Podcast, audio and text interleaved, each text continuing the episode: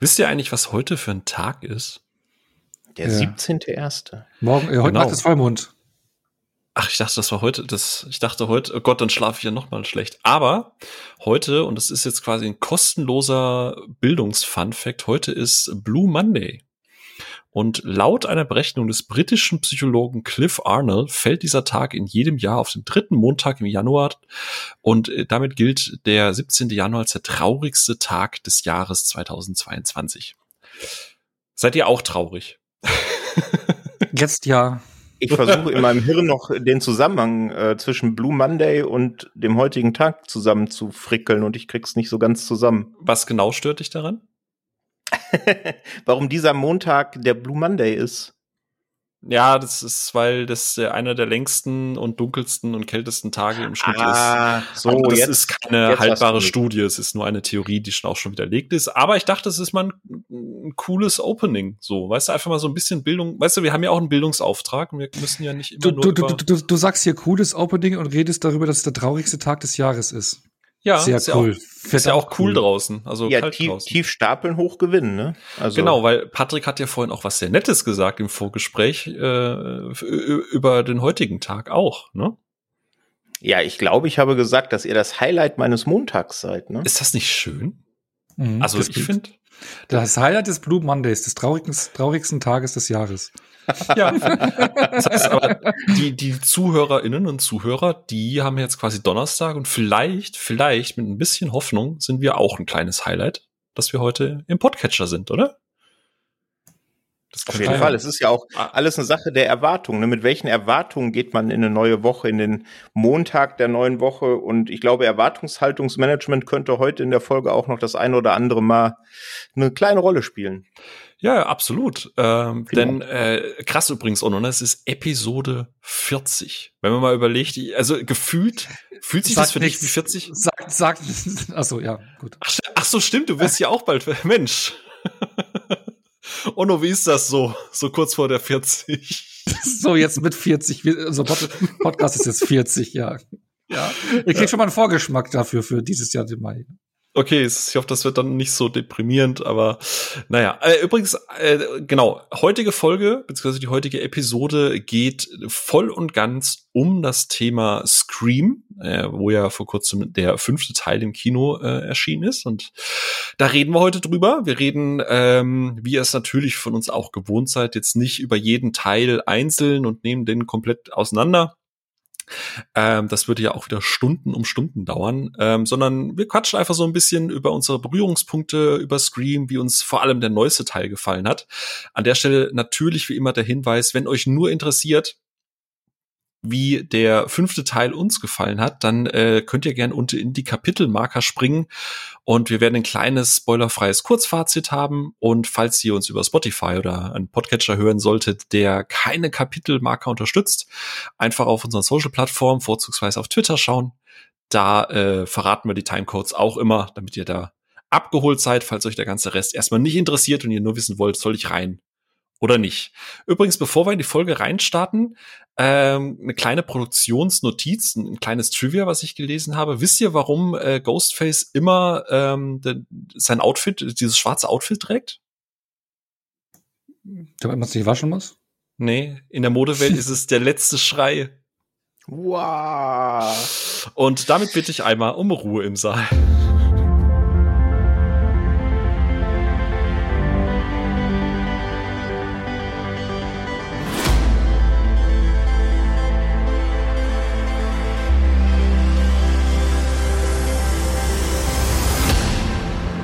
Da sind wir auch wieder. Ich hoffe, ihr habt euch erholt, ihr habt euch was zum Saufen geholt. ihr beide habt euch hoffentlich auch wieder eingekriegt vor lauter Lachen. Ich hoffe es sehr.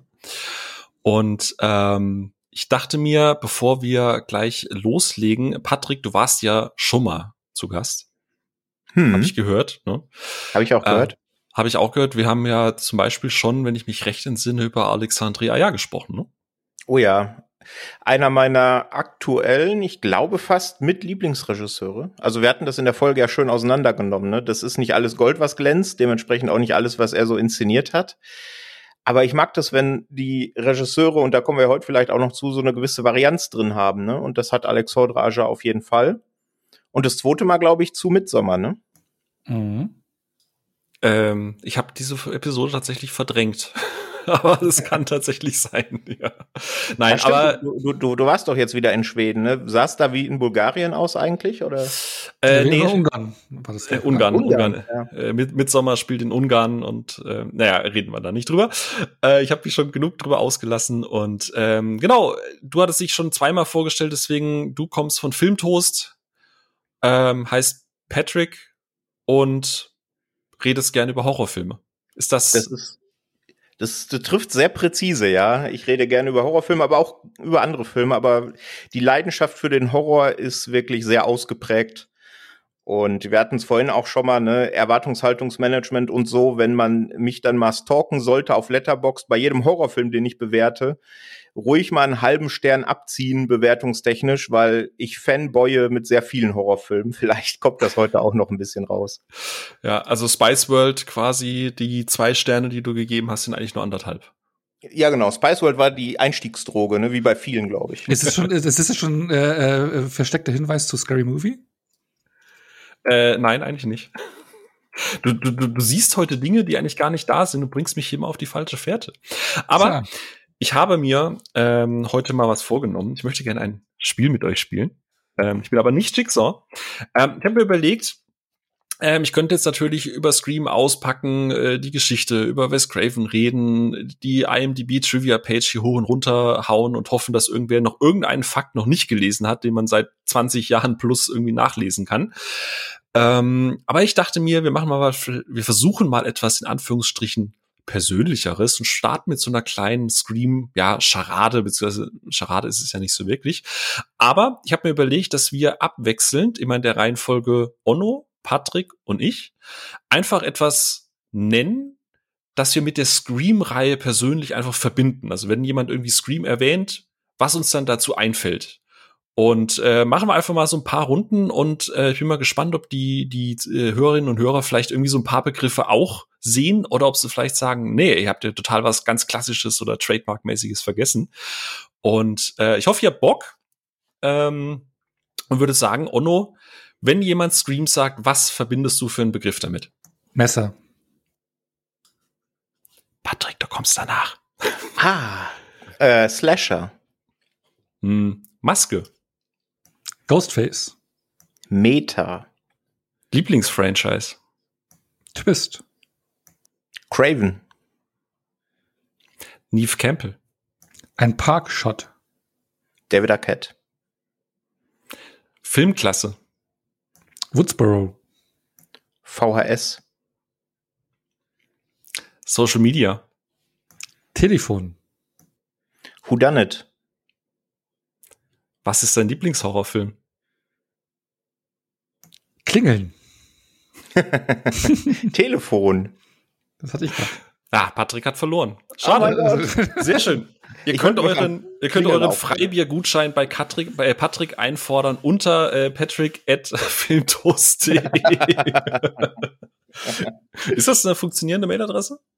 Äh, Patrick Krämer at filmtoast.de wäre die richtige E-Mail-Adresse, so. ja. Sehr gut. Aber ähm, ich, ich glaube, wir haben da einen guten Querschnitt äh, gerade bekommen. Und Patrick, ich würde einfach zu dir mal kurz rüberleiten. Weißt du noch, wann du Scream oder beziehungsweise welchen Scream du als allererstes gesehen hast? Wo war so dein erster Aufschlag?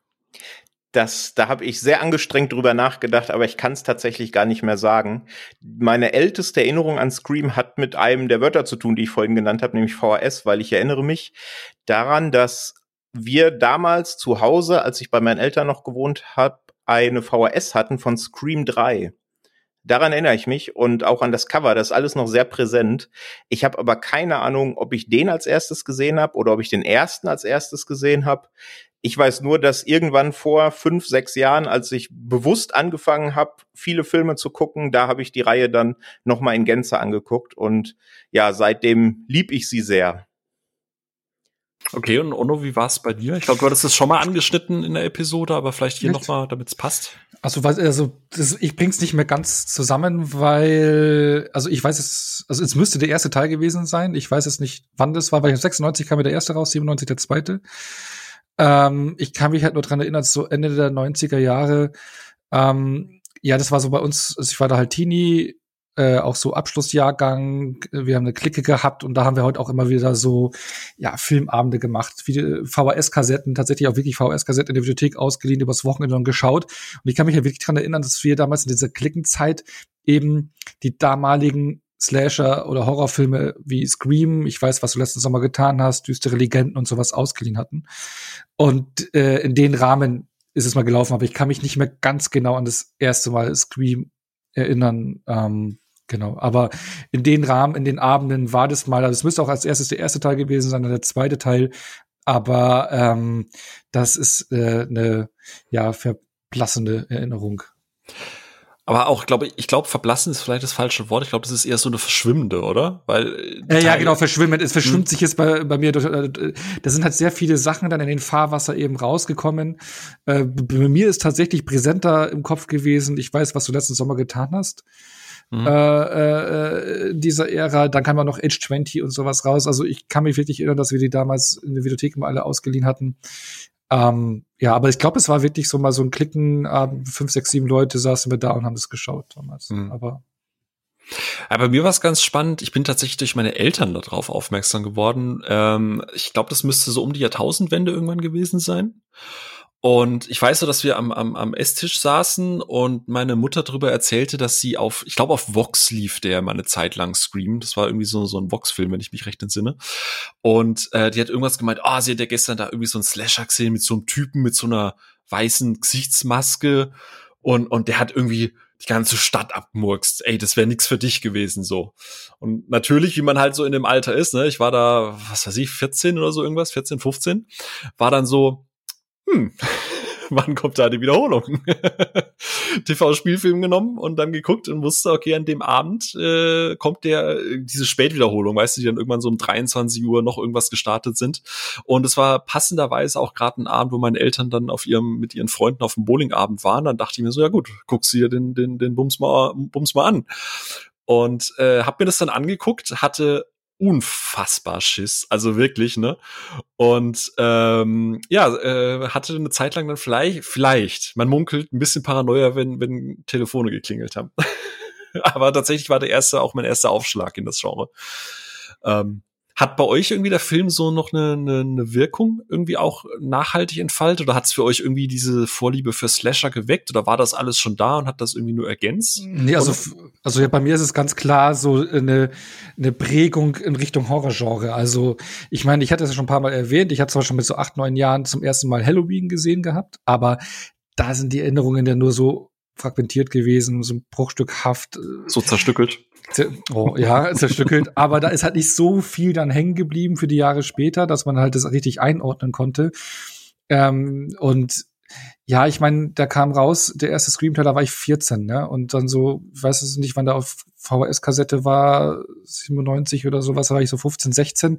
Das war halt schon so diese, das waren so meine ersten Berührungspunkte, unter anderem äh, mit, mit den Horrorgenre und alles, was ich auch gerade vorhin erwähnt hatte. Ich weiß, was du letztes Sommer getan hast. Ähm, oder ähm, düstere Legenden oder Faculty, was da rauskam. Gut, jetzt müssen wir auch Sci-Fi, die Killerhand. Alles so Teenie, äh, also Filme, wo Teenies im, im, im Scope waren, im Vordergrund waren, um die rum eine Horrorgeschichte erzählt worden ist. Und das war so mein Zugang zum Genre eigentlich.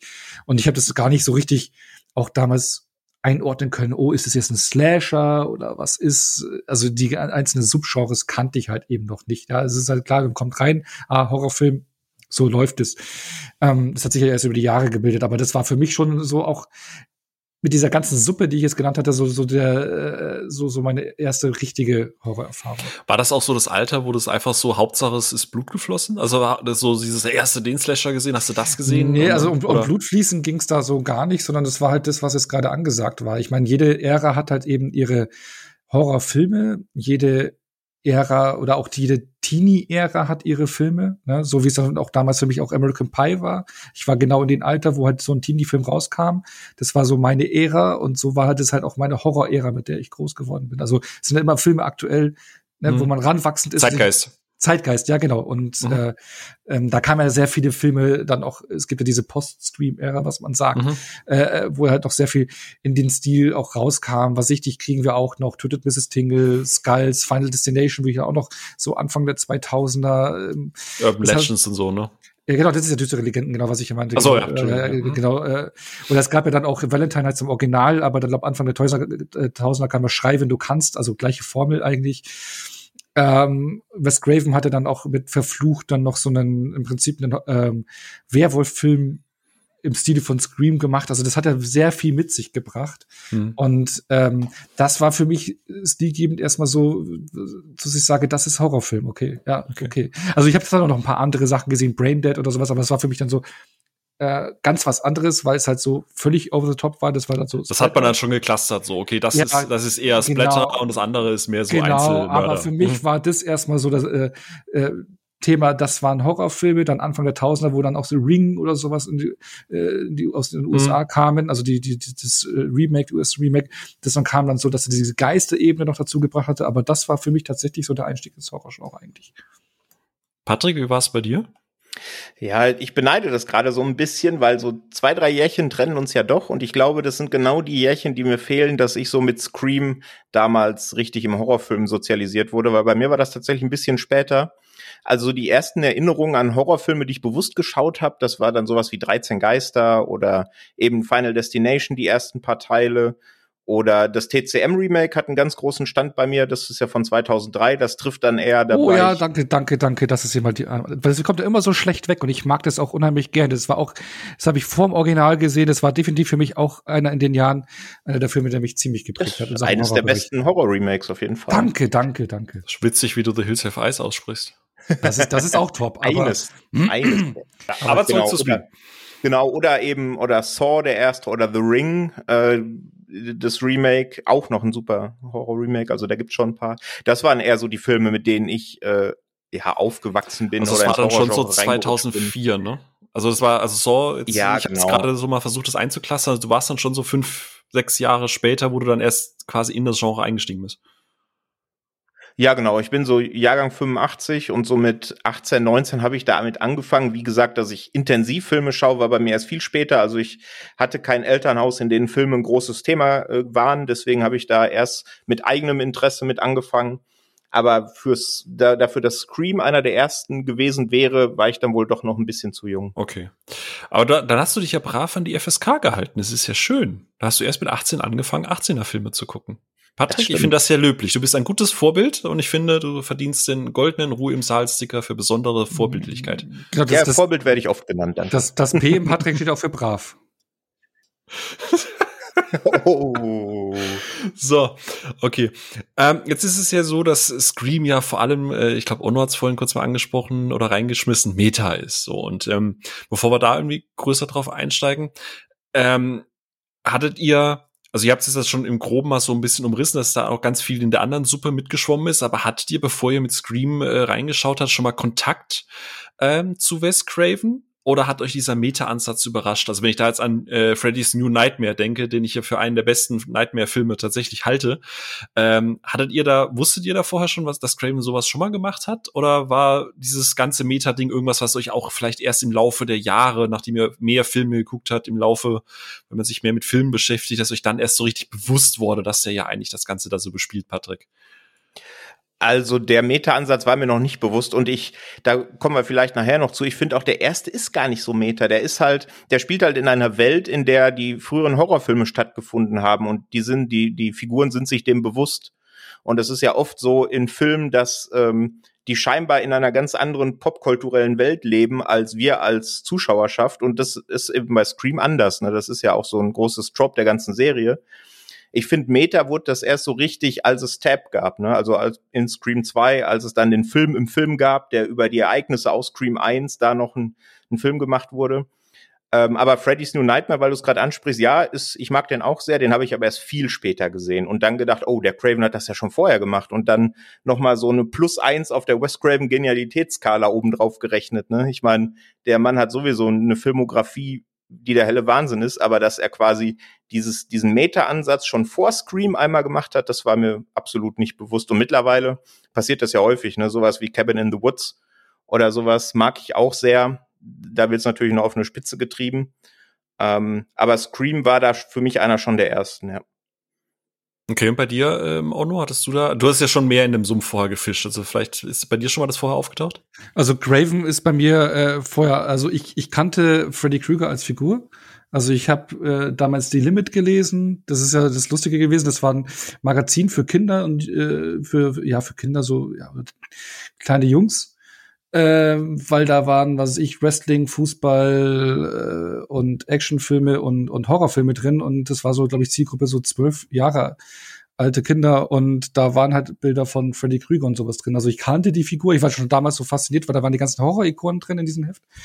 Aber ähm, da hatte ich Berührungspunkte. Vielleicht habe ich ausschnittsweise mal irgendwie einen Freddy-Teil gesehen, aber nie ganz. Also im Prinzip ist dann Scream der Einstieg für mich gewesen in Wes Cravens äh, Filmografie.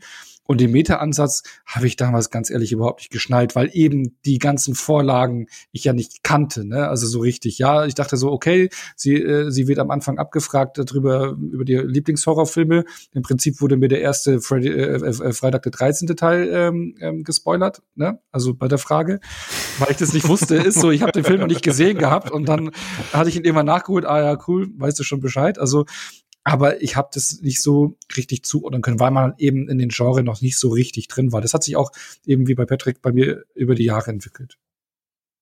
Okay.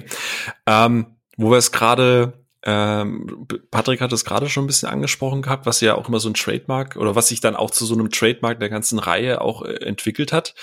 Ähm, was sind so noch Punkte, wo ihr sagt, Scream hebt sich, und jetzt komme ich noch mal auf diesen Begriff des Sumpfes, den der Ono da auch vorhin reingeschmissen hat. Was ist es, was Scream für euch so ganz einzigartig, selbst bis heute trademarkmäßig noch so, so raushebt? Weil jetzt mal jetzt mal ganz äh, Hot Take mäßig ähm, Michael Myers und, und und und Jason trennt per se erstmal jetzt nicht so viel beide laufen halt rum und töten Teenager so ähm, macht der Ghostface aber auch. Was sind so, so die Trademarks, wo ihr sagt, das, das ist das, was Scream immer special gemacht hat, Onno? Wo sagst du, das ist das Unique an, an, an Scream? Ja, ich meine, du hast ja verschiedene Elemente, die angesprochene Meta-Elemente oder äh, Meta-Ebene, beziehungsweise auch, dass man halt eben mit den Horror-Genre spielt, bekannte Horrorfilme mit einbaut, so die Regeln einbaut, dann mit Step das nochmal äh, weiterführt. Das ist ein, einer der größten äh, Trademarks äh, der Reihe, der eben über die Jahre jetzt mir jetzt noch viel mehr Spaß macht als damals, weil es eben noch nicht gestaltet, aber für mich jetzt wirklich super viel Spaß macht. Dann, dass du halt mit Ghostface eben nicht eine, eine fest installierte Größe im Prinzip hast, also eine wirkliche Figur, sondern im Prinzip eher eine Maske, wohinter sich äh, ein, ein Killer oder eine Killerin verbirgt, die jedes bei jedem Teil anders sind. Also das heißt, du hast ja so einen Who-Done-It-Part, also so miträtseln, wer ist der Killer, wie ein klassischer Krimi eigentlich. Ähm, das ist halt gerade im, im Slasher-Genre was sehr Besonderes. Dann klar, du hast dann auch de, den Anzug, die Maske, die halt dann jetzt sehr ikonisch ist. Und für mich ist es auch so dieses ähm, Feeling, der Filme. Also mhm, die haben halt mhm, diesen, mhm. diesen, diesen Teenie-Ansatz. Also erstens diese 90er-Luft. Ich liebe diese 90s-Atmosphäre von den ersten beiden Teilen. Der dritte Teil atmet ja auch noch, war Anfang der 2000er gekommen. Aber das hat halt so, so, eine, so einen, ähm, ähm, ja, so, so ein bisschen, so, so, so einen, ich weiß nicht, wie ich es beschreiben soll, aber so eine bestimmte Atmosphäre ja, haben. So ein Vibe einfach. Du, du, so, du, du siehst ein Vibe, ja, ja. Du hast mir das mal beschrieben mit, diesem, mit dieser Kamerafahrt über den Schulhof, dann, noch, dann ja. hinten dran die Musik und dann ist, du äh, fühlst das einfach, dass du jetzt wieder in Woodsboro bist. Ja, genau, das. Also das ist auch das, was ich vorhin meinte, wo ich Parkshot äh, äh, erwähnt hatte bei den Begriffen. Da ist es halt immer so, du hast in jedem Teil so diese diese Kamerafahrt, wenn sie an der Highschool vom äh, vom vom Campus sitzen oder sowas äh, äh, oder irgendwo im Park sitzen, dieser Kamerashot, der kommt immer einmal. Haben dann die anderen Filme damals auch kopiert. Ich weiß oder ich weiß nicht, ob das Scream selber kopiert hat. Ich weiß nicht, wo es zum ersten Mal vorkam. Wohl in jedem Teenie-Film, glaube ich, kommt es vor. Das ist eigentlich nichts äh, Uniques, aber im Horrorbereich, also für mich gehört es irgendwie alles so dazu. Also es hat auch so Teenie-Film Coming-of-Age-Elemente im Prinzip eigentlich drin, weil du immer so eine, so eine Teenie-Gruppe. Was denn? ja, Coming of Age ist habe ich jetzt noch nie gehört im Kontext ja, nee, nee, oder was heißt Coming, ja, nicht Coming of Age, ja, aber halt so dieses Heranwachsende. Ne? Also im ersten Teil sind es alles äh, Highschool-Teenager, die da in diesen diesen äh, diese Geschichte reinrutschen. Ja, hm, und Ach so, okay. äh, das meinte ich damit. Das hat immer so, du hast immer irgendwie so eine Teenie-Gruppe, die sich da irgendwie wehren muss. Gut, das ist auch nichts Besonderes in der Genre, aber für mich fühlt sich das halt, es hat so ein bisschen eben Teenie-Film-Vibes auch aus der Zeit. Wenn du, ich weiß nicht, so auch wie American Pie oder sowas hat er auch so diesen gewissen Vibe und das hat halt Scream so in Richtung Horror gebracht. Und ähm, in dem Fahrwasser sind halt eben die anderen Filme auch gefahren und ähm, ja, das hat es äh, für mich irgendwie zu was Besonderem gemacht. Und ich finde diesen Vibe, den man äh, Ende der 90er, Anfang der 2000er hatte, den hat man auch super in Teil 4 und 5 transportieren können, finde ich. Hm. Patrick, wie ist es da bei dir? Hat der auch nur noch was übrig gelassen? Wenig. also was ich generell an der ganzen Reihe mag, ist Ghostface als Figur, weil es eben nicht der übermenschliche Killer aller äh, Freddy, Jason oder Michael ist, ne, sondern es ist einfach ein Mensch, der sich eine Maske aufsetzt, äh, der sprich auch verletzlich ist und das merkt man ja auch in der Reihe. Ne. Es gibt ja durchaus Kämpfe, wo die äh, Figuren kurz davor sind zu bestehen gegen Ghostface. Eben klar beim Showdown am Ende immer, aber grundsätzlich ist es eben keine übermenschliche Figur, die, wo man direkt weiß, wenn es da jetzt irgendeine Szene gibt, wo Ghostface ins Spiel kommt, dann äh, ist die Figur direkt tot. Die kann sich immer irgendwie wehren, die kann immer davon kommen. Das mag ich. Ich mag die Gruppe an Charakteren. Ich finde die einfach sympathisch, ne? Weil du hast es ganz oft. Ich schaue gerade mit meiner Freundin noch mal die ganzen Freitag der 13. Filme und uff, also diese 80er Jahre Teenie-Charaktere da am, am Crystal Lake, das ist teilweise schon ganz schwer zu ertragen. Ne? Und das hast du halt in Scream nicht. Scream ist da irgendwie, weiß ich nicht, das rangiert so abseits von diesem typischer, typischen 80er Jahre Slasher-Cast. Ähm, dann, was mir jetzt ganz stark nochmal aufgefallen ist, das Pacing mag ich eigentlich von jedem Teil, auch von den Teilen, die eher mäßige mäßig gute Scream-Filme sind, sagen wir mal so, sprich den dritten, äh, hast du da keine oder habe ich da keine Langeweile, die aufkommt. Ne? Ich finde das Pacing super, das macht alles Spaß. Den Whodunit Charakter hat der Onno gerade schon angesprochen, der macht natürlich auch immer ähm, Laune, wobei es da auch Unterschiede gibt, ne? wie, wie cool der, der Reveal am Ende ist, wie sehr man schon hätte drauf kommen können.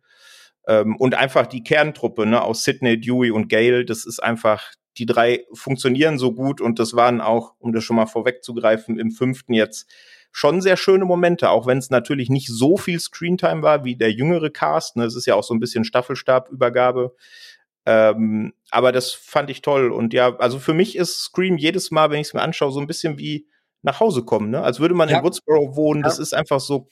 Äh, ich, ich mag das Wort eigentlich nicht, aber es ist so ein bisschen wholesome Horror irgendwie für mich. Ich weiß auch nicht. Ist hm. einfach schön. Gehe ich, geh ich voll mit. Also genau ja. das kann ich voll nachfühlen, wo ich jetzt auch die Filme wieder vorab geguckt habe. Du, du schmeißt es rein und dann äh, kommen hier so ein paar, äh, du bist sofort wieder da und fühlst dich wohl für Horror. Das passt, ja, das, das nach Hause kommt, das trifft sofort. Ich finde gerade das, was Patrick auch gesagt hat, äh, genauso passend, wenn man überlegt, also gerade so Freddy oder Jason oder Myers, Gut, Michael Myers hat, hat äh, äh, Jamie Lee Curtis und, und Dr. Loomis und so als wiederkehrende Charaktere, aber prinzipiell guckst du ja diese, diese alten Slasher, sag ich jetzt mal, eigentlich wegen dem, wegen der Figur, wegen, wegen dieser ikonischen, äh, wegen diesem ikonischen Mörder und willst einfach gucken, wie er die Leute abschlachtet. Es ist jetzt nicht so, dass du den guckst, weil du weißt, dass in Teil drei random blond Girl irgendwie mit dabei ist. Und Scream ist ja, wie es gerade so sagt, so dieses, du hast ja diese, diese Kerntruppe. Es wird zwar immer wieder elementar ausgetauscht und es funktioniert von der Crew, von der Zusammensetzung auch mal besser, mal schlechter in, in den Teilen. Äh, kommen wir nachher auch noch mit drauf. Aber prinzipiell hat man immer, wie er es gesagt hat, so das Gefühl, man kehrt in so eine, mit so einem Freundeskreis einfach wieder zurück, wo man weiß, man hat das schon mit denen zusammen erlebt und, und, und es baut auch alles immer so miteinander auf. Ne? Es ist ja der, der Killer, also die, die, das Kostüm ist zwar das gleiche, aber der Killer ändert sich in dem Fall ja, im Gegensatz zu den anderen Slashern. Hier bleibt ja aber die Kerngruppe an sich gleich. Ne? Ja, das stimmt. Ja, bei, bei Halloween ist es ja auch so, ne? Da hast du dir ja in den späteren Teilen einfach nur gefragt, wie viele Minuten dauert es diesmal, bis Loomis wild durch die Gegend ballert, ne? Der ist ja dann schon eine Karikatur seiner eigenen Figur geworden in den späteren Teilen. Und das ja. hast du bei Scream halt nicht, finde ich. Ich glaube, Scream ist wahrscheinlich im Horrorbereich die äh, Horrorreihe mit der größten Kontinuität, oder? Also wirklich so, die Geschichte wird von bis, bis eins bis fünf schlüssig weitererzählt, die Figuren werden weiterentwickelt. Es gibt keine Reboots, Redings irgendwie wieder Belebungen und sonst irgendwas innerhalb der Reihe.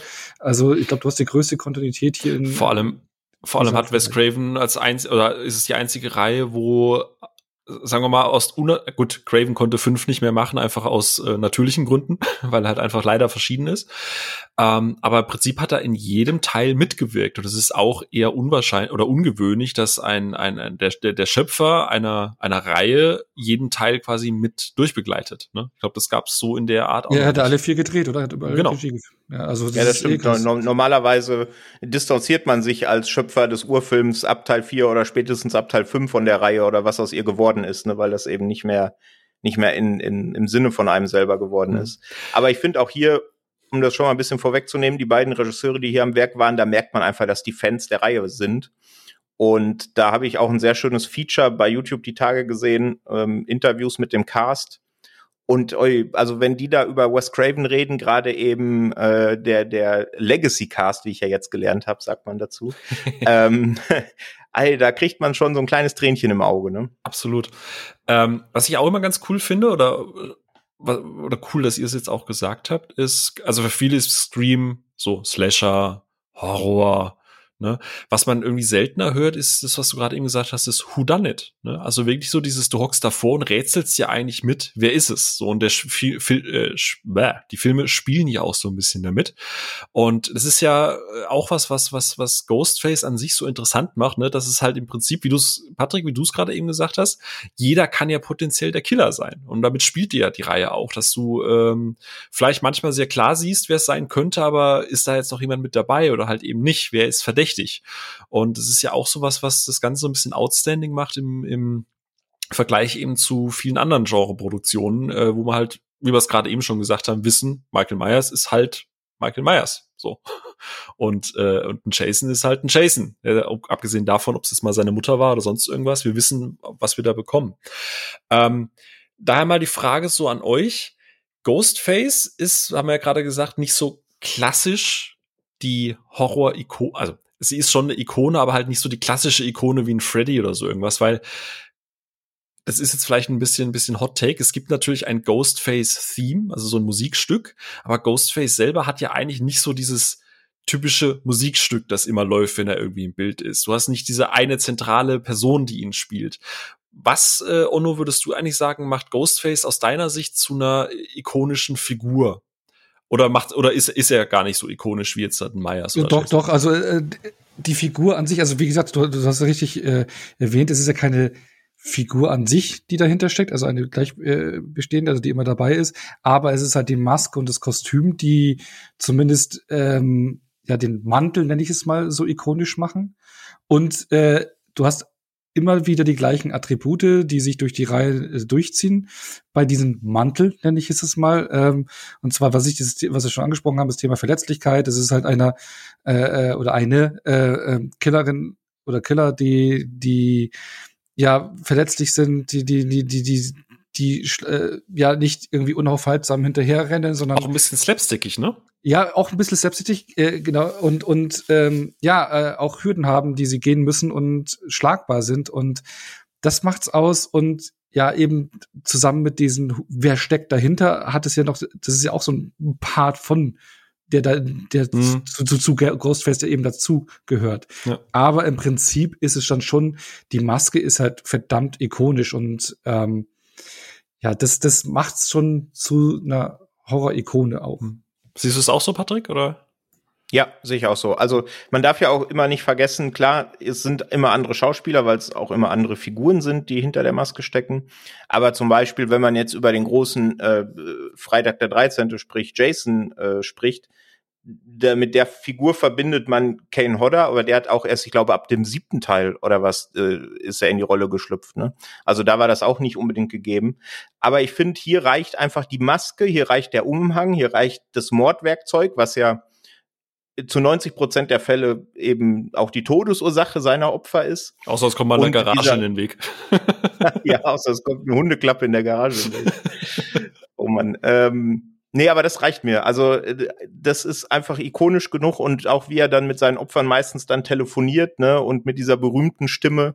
Achso, ich ganz äh, vergessen, stimmt ja. ja. Das, mhm. das finde ich, äh, finde ich ikonischer noch als diese, dieses, diese Sounds, die immer abgespielt werden, wenn Jason irgendwie aufs Tableau tritt. Ist ja Roger Jackson, dieses- der ja in allen Teilen die Stimme quasi spricht, also die Schauspieler. Eben, und wenn dann genau. dieses Hello Sydney kommt, dann ist er eh. bam. Hello, Sydney. Ja, Ja, Ja. das ist äh, ziemlich gut. Was ich auch immer, ich weiß nicht, geht euch das auch so, und dann können wir da gleich einen Haken dahinter machen.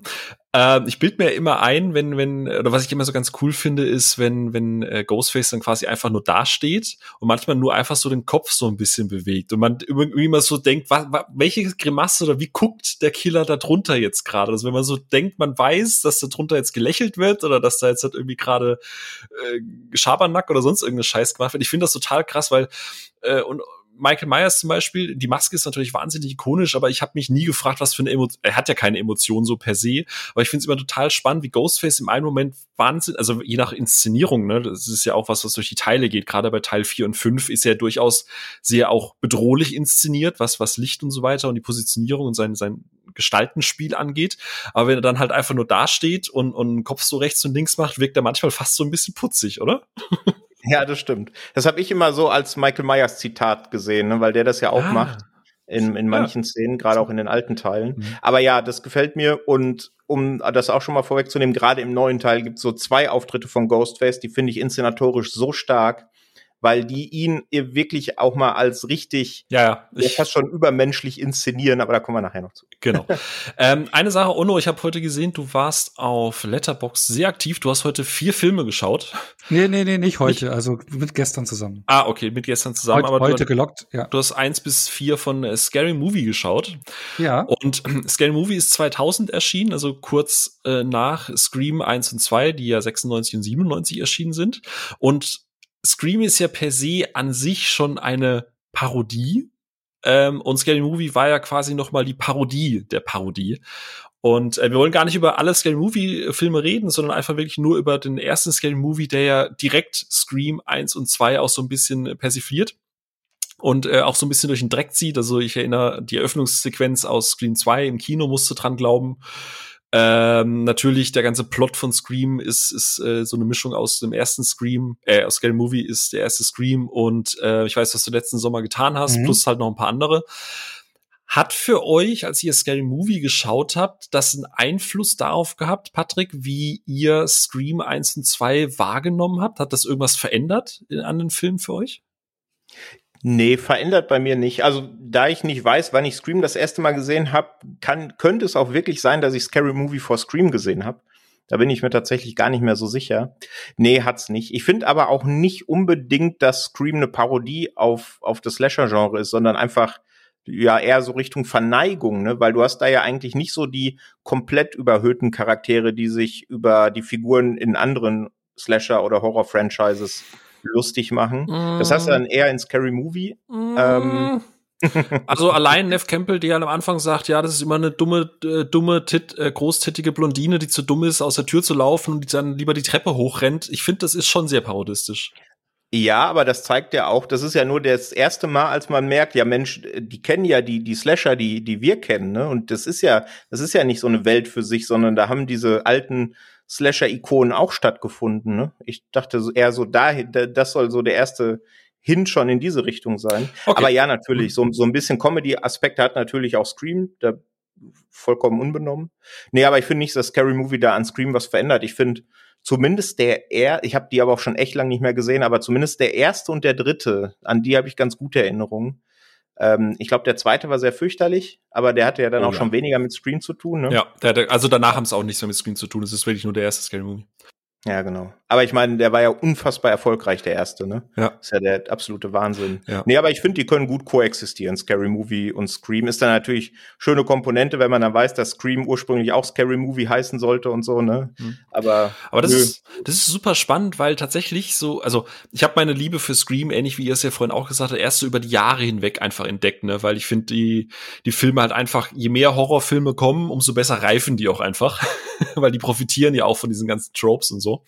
Und ich muss gestehen, als ich Scary Movie gesehen hatte und danach dann auch weißt du, ich glaube zum ersten oder zum zweiten Mal teilweise dann eben auch Scream geguckt habe, ähm, mir hat's das schon, also nicht also ich habe den ersten Scream dann nicht mehr so gruselig wahrgenommen. Ich muss gestehen, dadurch, dass sie halt gerade diese Öffnungssequenz, ja, mit dem, mit dem Popcorn, hey, machst du Popcorn? Nein, ich habe gefurzt. Ich hab, dachte, das hört man nicht so.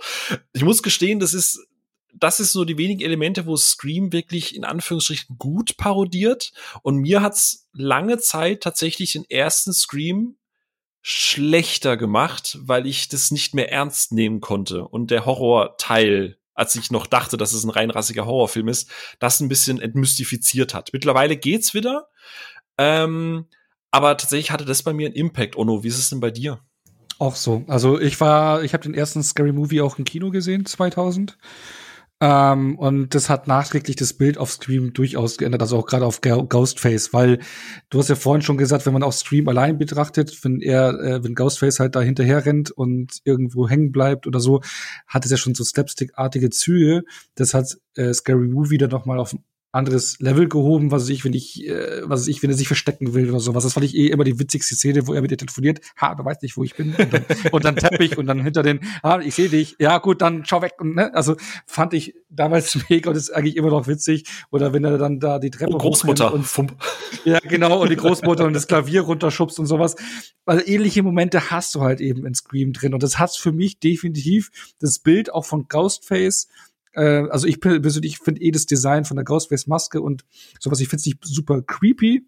Ehrlich, also ich für mich, also hat es noch nie gefunden.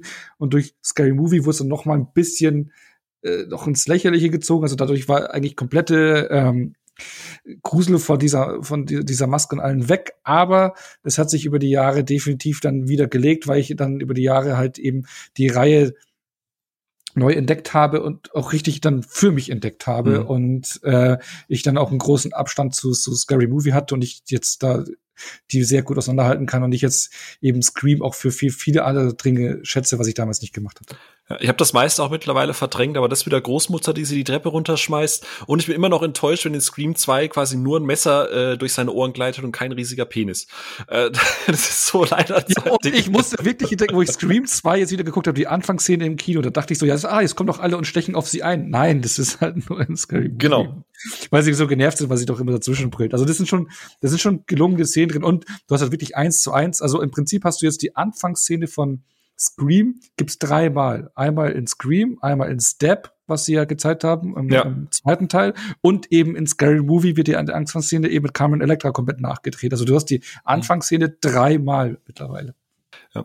Mich würde an der Stelle tatsächlich mal bei den, äh, die uns zuhören, gerade interessieren, wie es bei euch ist, ob, ob ihr das irgendwie nachvollziehen könnt oder ob ihr das eher wie Patrick seht und sagt, es kann gut koexistieren oder ob ihr eher da so vielleicht auch die einfach früher gesehen habt äh, und vielleicht auch noch in einem anderen Kontext, dass ihr einfach gesagt habt, ja, mir hat's das auch irgendwie versaut. Also schreibt uns da gerne entweder bei uns auf dem Discord oder auf äh, Twitter und sonstigen Plattformen. Fände ich jetzt tatsächlich super spannend. Patrick, wie ging's dir jetzt halt gerade, wo wir äh, da diese Geständnisse gemacht haben? Hast du bist du ein bisschen gestorben innerlich? nee, ach Gott, ich, ich verstehe das schon. Ich äh, kann das schon alles nachvollziehen. Ich musste nur gerade dran denken an die lustigste Szene aller Scary Movie Teile, deswegen war ich gerade in meinem Kopf ein bisschen abgelenkt. Das ist ja wohl eindeutig aus dem dritten Scary Movie, oder? Als die Science parodieren. Habt ihr das noch vor Augen? Äh, bitte sag mir nicht die Szene, wo sie den Finger in den Mund stecken und sagen so sagen wie Hallo und da pinkeln wir. Nein, so schlimm ist es nicht da, als sie vor dem Haus stehen und da diese Szene aus Science aufs Chor nehmen, die Hunde verhalten sich merkwürdig. Als Charlie Sheen das sagt. Und dann sieht man im Hintergrund, der eine Hund mäht den Rasen, die anderen rauchen, rauchen eine Bong. ich habe die schon so lange nicht mehr geguckt, ich geb's zu. Ich geb's zu. Sowas funktioniert halt heute noch, ne? Ja, also da sind schon, also auch, man muss auch sagen, der dritte Teil ist auch, äh, also das zweite ist fürchterlich, aber der dritte Teil ist ja schon deutlich besser. Da ist ja, auch David Zucker, Zucker dabei. Halt, ja, ja. Also Zucker, ja, der, ja eben, das merkst du, der ist beim dritten und vierten Teil dabei und die beiden, drei und vier gehen, sind, gehen echt klar. Ja, ich muss äh, an der Stelle mal ein bisschen Fremdwerbung machen. Die Kollegen von Devils and Demons hatten mal äh, über Scary Movie gesprochen und ich glaube, Chris war derjenige, der da einfach gestorben ist, als, als die lobende Worte auch teilweise von André und glaube ich auch Pascal über den dritten und vor allem den fünften Teil gefallen sind, die ich und ich habe tatsächlich durch diesen Podcast echt wieder Bock bekommen, die alle zu gucken. Deswegen kleiner Shoutout Devils and Demons. Die Folge ist sehr, sehr gut und äh, ich werde mir das tatsächlich die Tage auch mal wieder angucken. Ähm, was ich mir allerdings nicht mehr angucken werde, ist Scream als äh, TV-Serie. Da muss ich jetzt allerdings kurz fragen, Onno, du hattest sie nicht gesehen, ne? Ich habe die erste Folge gesehen. Ich habe gerade vorhin meinen Netflix-Account gecheckt. Ich habe die erste Folge geschaut und die ersten zehn Minuten der zweiten dann irgendwie abgebrochen. Ich weiß nicht warum. Ich weiß nicht mehr, was in der ersten passiert ist. Ich kann mich nur noch, glaube ich, an der ersten Folge in irgendeinen Pool erinnern und das war's. Okay. Patrick? Äh, die erste Folge habe ich gesehen, habe in die zweite reingeguckt aber habe mir dann auch so ein bisschen was angelesen, dass das ja schon sehr abseits der Scream-Lore passiert. Und ich habe, glaube ich, ein Problem mit Slasher-Serien. Also das liegt wahrscheinlich nicht an der Serie. Aber ich glaube, was die Serie angeht, bist du der Experte hier in der Runde. Scheiße. Äh, nee, dann gibt's so einen kleinen Abklatsch. Also, ähm, wen es interessiert, ähm, es gab von 2015 bis 2019 eine Scream TV-Serie, die aus drei Staffeln bestand, ähm, ah, jeweils, glaube ich, boah, sechs, sieben, acht Folgen oder so. Also man kann das einigermaßen weggucken. Ähm, ich glaube, insgesamt sind es 29 Episoden, da sind aber auch Special-Folgen und so weiter mit dabei. Da ist unter anderem Willa Fitzgerald und Bex Taylor Klaus im, im Lied, die beiden auch so mit das Highlight sind. Äh, die ersten zwei Staffeln gab es einen Lizenzstreit. Die, äh, das Team dahinter hatte nicht Zugriff auf die original lizenzierte Scream-Maske, weshalb so eine Art, Jungs, wie beschreibe ich diese Maske? Die Scream-Maske eingeschmolzen, dreimal drüber gefahren und dann mit Patex zusammengeklebt? Also ich fand die jetzt nie so verkehrt, wo ich sie das erste Mal gesehen habe. Das ist halt ganz anders, aber für, für ja. sich genommen, wenn, wenn du Scream, den Film nicht kennen würdest und die Maske so äh, äh losgelöst von der Scream, von dem Scream-Franchise ja. und den Namen nehmen würdest, würde sie, glaube ich, gut funktionieren. Aber ja. im Kontext mit Scream und der großen Bürde, die dahinter steht, glaube ich, da hat sie einen schweren Stand. Ja. ja, für die Leute, die den kennen, sie, ich fand, das erinnert ein bisschen an die Maske aus diesem Behind the Mask da dieser The Rise of Leslie mhm. Vernon, falls ihr den kennt, auch ja, so Meta-Horror, das da hat ah, ein bisschen dran. Ja, ja, ja, ja, ja, ja, ja, I remember. Hm. Ähm, ja, genau. Also wie gesagt, ich fand es auch nicht ganz schlimm. Ich finde, man gewöhnt sich da tatsächlich auch dran, weil dieses Kernelement, das wollte ich bei e- Ono eben noch ergänzen, weil er die Maske an sich ja nicht gruselig findet. Ich finde halt dieses Spiel, was ja gerade Teil 5 auch viel macht. Du hast irgendwo einen schwarzen Jackett und irgendwie ein weißes Element da drin und oh, ist das jetzt Ghostface so, ne? So im ersten Moment. Und, und das funktioniert halt auch in der Serie ganz gut. Und ich muss gestehen, die erste Staffel, äh, da war Craven auch, soweit ich mich noch erinnern kann, partiell noch mit involviert. Die hat auch noch deutlich mehr Meta-Elemente. Die hat auch sowas wie einen Randy. Ähm, die erste Staffel kann man gucken, aber du merkst schon, dass sich das Konzept nicht als Serie trägt, mit immer so diesem Aufbau für einen Cliffhanger und jada, jada, jada. So, das ist ja, ich meine, die Scream-Filme gehen ja auch immer so knapp zwei Stunden, aber es ist ja doch immer straightforward. Also eins führt immer ins andere und das ist natürlich jetzt hier die Serienlogik. Das heißt, du hast irgendwie einen Mord und dann rennen alle kreischen durch die Gegend, reden kurz und dann am Ende hast du einen Cliffhanger oder einen Mord und dann geht's halt so wieder weiter. Ähm, ja, das ist äh, schwierig und spätestens mit Staffel 2 und ich glaube, das war dann auch ähm, wo, wo Craven dann äh, leider verstorben ist, wo sie dann äh, so die Showrunner so ein bisschen auf sich alleine gestellt waren. Das sieht man auch an den Bewertungen der einzelnen Staffeln. Also ich glaube, die erste ist noch irgendwo so im Schnitt immer bei, bei ähm, ja, so sieben, acht, wo man merkt, dass die Leute äh, auch noch Spaß damit hatten und Staffel zwei baut dann kontinuierlich immer weiter ab. Äh, irgendwann gibt's dann auch noch so eine Art Halloween-Special, wo sie dann an, Lake, äh, an den Lake Wood gehen und äh, das Ganze dann so ein bisschen Chasen auch, auch vermischt und so. Und es ist ganz, ganz, ganz, ganz schlimm. Also das ist wirklich alles, was man an Horror hassen gelernt hat, in, glaube ich, einer Special eine Stunde noch irgendwas Folge drin. Und Staffel 3 haben sie dann quasi die Maske zurückbekommen, aber ich gebe ganz ehrlich zu, ähm, ich bin ausgestiegen. Ähm, nach diesem Halloween-Special. Und äh, wenn ich mir die Ratings angucke, von, also ich bin ja immer ein Freund, Meinung selber bilden, aber ich glaube, die bestbewertetste Folge in Season 3 hat irgendwie einen Schnitt von 5,9 neun. Und ähm, das ist also, ich glaube, wenn man ganz Hardcore-Fan ist, kann man die erste Staffel durchaus sich mal geben. Also die kann ich euch beiden auch mal empfehlen, vielleicht dann noch mal dran zu bleiben. Würde mich interessieren, was ihr dazu sagt. Aber prinzipiell hat man, wenn man die Serie nicht geschaut hat, auch per se nichts verpasst. So, das ist mein Punkt dazu. Ja, war für euch das Motivation genug, in die Serie reinzugucken? Mhm. Mäßig. Apropos mäßig. Ja. Ähm, ja, ihr hattet das doch in einer der vergangenen Folgen so schön mit Pile of Shame, ne? Und ich glaube, wenn ich mir den Stapel der Vorfreude bei mir anschaue, da liegen noch ein paar Sachen weiter oben. das ist vollkommen. Wobei du hast ja jetzt angefangen, das sind ja nur, glaube ich, so sieben Folgen oder so, ne? Also so für zwischendurch. Ja, das könnte man eigentlich an so einem regnerischen Sonntag mal wegsnacken, ne? Genau das, genau das. Ähm, jetzt habe ich mal eine Frage an euch zum Thema Meta. Wir haben jetzt schon die ganze Zeit hier so über das Meta-Thema gesprochen. Das heißt, dass kurz umrissen Scream sehr self-aware ist, also es, äh, es nimmt sich selbst nie so hundertprozentig ernst. Patrick, du hast das vorhin gesagt gehabt. Ähm, existierende Horrorfilme und Regisseure und alles existiert in der Welt von Scream. Ja, also die Leute haben Horrorfilme gekau äh, gekaut, geschaut. Ähm, die wissen also, wie man sich eigentlich verhalten sollte. Ähm, David Hein, äh, zitiere ich jetzt mal einfach stellvertretend, ähm, denn Scream hat ja schon seit jeher eine gewisse Kritik, was dieses Meta angeht. David äh, Hein nennt das Thema ja faul. Das heißt, äh, er wirft quasi Scream vor, dass es sich zwar über Tropes und, und faules Writing lustig macht, aber bedient dann diese Tropes auch. Andere, und ich würde jetzt mal behaupten, wir auch, also zumindest mal ich, sehen das eher als clevere Rechtfertigung, weil es ja mit den Tropes spielt. Mal als Beispiel, Neff Campbell sagt ja, Horrorfilme sind scheiße, weil das doofe Blondinchen rennt immer nach oben statt zur Tür raus. Und jedem Stream wird ja Wert darauf gelegt, dass aus irgendeinem Grund diese Tür blockiert ist, damit sie nach oben rennen. So. Ist das jetzt aus eurer Sicht faul oder ist das aus eurer Sicht smart? Oder vielleicht sogar beides? Wenn ich mal, keine Ahnung, Patrick gucke. Ja, wahrscheinlich, äh, auch wenn das in der heutigen Social Media Zeit sehr schwer zu akzeptieren ist, liegt die Wahrheit irgendwo in der Mitte, ne? Also ich was unkontrovers. Hör mir, warum laden wir dich überhaupt noch ein? Du musst dich für eine Seite entscheiden, sonst sonst Ach, kann ich doch hier keine polemischen Headlines reißen. Endlich raus aus der Nummer. Nein, ähm, äh, ich bin da eher, also ich würde eine Slasher-Serie nicht vorwerfen, dass sie faul ist, weil ich meine, was erwartet man? Ne? Das ist das, wo ich vorhin gesagt habe, Erwartungshaltungsmanagement ist da ein großes Thema. Ne? Warum sollte, also Scream war noch nie, noch nie die hoch trabend intelligente Reihe. Ne? Da, das greifen sie im fünften Jahr ein bisschen auch auf, ne? wenn dann so Name-Dropping, Hereditary, Babadook und so gemacht wird. Das ist das New Era Horror quasi so. Hm? Ja, genau, sowas. Ähm, und ich tue mir da echt schwer, weißt du, gerade in einem Slasher flache Charaktere zu kritisieren oder äh, äh zu flach geschriebene Charaktere, da, das weiß ich nicht, das sehe ich nicht. Und diese Meta-Ebene, die hat ja schon seit 96 Bestand, seit dem ersten und ist ja einfach das Trademark ne, ähm, von Scream, was es eben auch abhebt von den anderen großen Slasher-Serien hauptsächlich.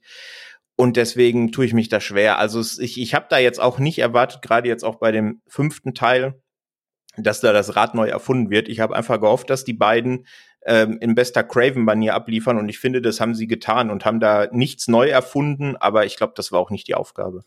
Und vor allem, wenn man die Scream-Serie gesehen hat, weiß man halt, wie ein Scream ist, das halt nicht verstanden hat, wie du smart bist. Also wie du das halt besser lösen kannst, weil es halt eben das tatsächlich faul ist. Also gerade so äh, Mitte, Ende Staffel 2 oder das Special ist halt genau das, was der Vorwurf potenziell von David Hein ist, wo ich ihm auch recht gebe, aber in den Filmen sehe ich, da bin ich auch tatsächlich eher der, der Meinung wie bei dir. Ono, wie siehst du das? Ja. Sehr gut. Äh, also du bist ja, auch eher Team, Team, dass es eher clever ist, weil es auch. Was heißt clever, aber er, spielt halt damit. Das ist halt ein Instrument, äh, wie, wie wir schon gesagt hatten, ist ein Trademark der Serie und man spielt halt damit. Und äh, ist ja auch, glaube ich, glaub, direkt beim ersten Teil, äh, äh, wo Sydney halt dann eben oh, immer rennen die hoch, äh, nicht, äh, nicht raus, sondern hoch und ja, dann rennt, muss sie halt eben hochrennen. Und ich glaube halt eben, das ist, das ist für mich so ein bisschen äh, über Horrorfilme zu urteilen, wie die Horrorfiguren agieren, ist für mich immer so ein bisschen so dieses äh, Wer wird Millionär-Syndrom. Wenn du zu Hause auf der Couch, das Wer wird Millionär-Syndrom. Okay. Ah, ah, ah, ah, aha. Wenn du zu Hause auf der Couch sitzt, kannst du jede Frage beantworten oder weißt du so, ja klar, sitzt du aber, aber ich glaube, es ist ein Riesenunterschied, wenn du dann da auf dem Sitz beim Jauch sitzt, äh, auf, dem, auf dem Stuhl beim Jauch sitzt.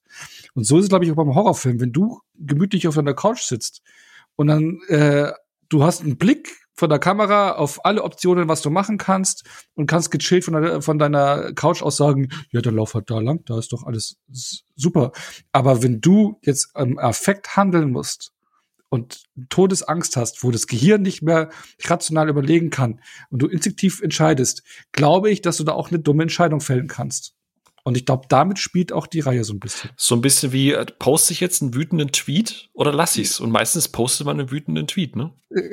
ja, und soll es einfach lassen. Nein, aber wisst ihr ungefähr, was ich so meine? Also, ja, nee, es ist eigentlich gut. Wo, wobei man da auch fairerweise aber auch aufpassen muss, dass man nicht jede schlecht, oder ich meine, es gibt ja auch dumme Horrorfilme, wo dumme ja, Menschen einfach dumme klar, Dinge tun. Aber ich, ich, ich finde die, ich finde die Metapher nee, gut, muss ich gestehen Genau, also ja klar, es gibt natürlich auch äh, Entscheidungen, Figuren, die ruhig überlegt doof sind. Ne? Aber äh, äh, ich rede jetzt aus äh, rede von Affektentscheidungen. Mhm. Fluchtinstinkt. Und ich glaube, dass Fluchtinstinkt, genau. Und ich glaube, dass da in solchen Momenten das Gehirn ausschalten kann. Und damit spielt die Reihe hier und da auch. Ich glaube, da, da, da kann ich noch mal, ich, du hast es schon ganz oft auch hier erwähnt, Cabin in the Woods einfach empfehlen, wer da Bock da drauf hat. Ne? Einfach ein Film, der, der gerade das mit diesem Fluchtinstinkt und so weiter einfach richtig gut spielt. also äh, äh, muss man natürlich auch mögen, ist natürlich auch wieder Meta-Horror, aber äh, ich glaube, den mochte ihr auch, ne? So, äh, oh ja, sehr, sehr jeden, gerne. Ja, ja. Sehr gut. Aber ich, ich, ich bin auch abseits von Scream wirklich äh, äh für so Meta-Horrorfilme zu, zu haben. Kennen so was wir vorhin schon angesprochen hatten, auch hier Behind the Mask oder auch ja. hier mhm.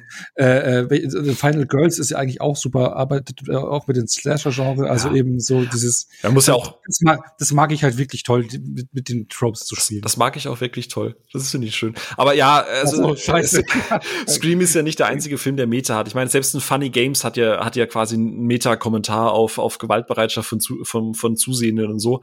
Äh, als, nur ist der halt deutlich ernster als, als Scream, ne? Also, äh, mag ich auch mega. Ich mag auch Meta. Äh, Funny Games, ich bin, mag ja das US-Remake auch deutlich lieber als das. Aber gut, das ist noch was anderes. Ähm, Jetzt mal Hand aufs Herz und äh, ganz ehrlich zu euch äh, sein, weil äh, man ist natürlich, wir haben es vorhin gesagt, man ist ja so ein bisschen bei diesem Whodunit-Part, man ist natürlich immer so ein bisschen am Miträtseln und so.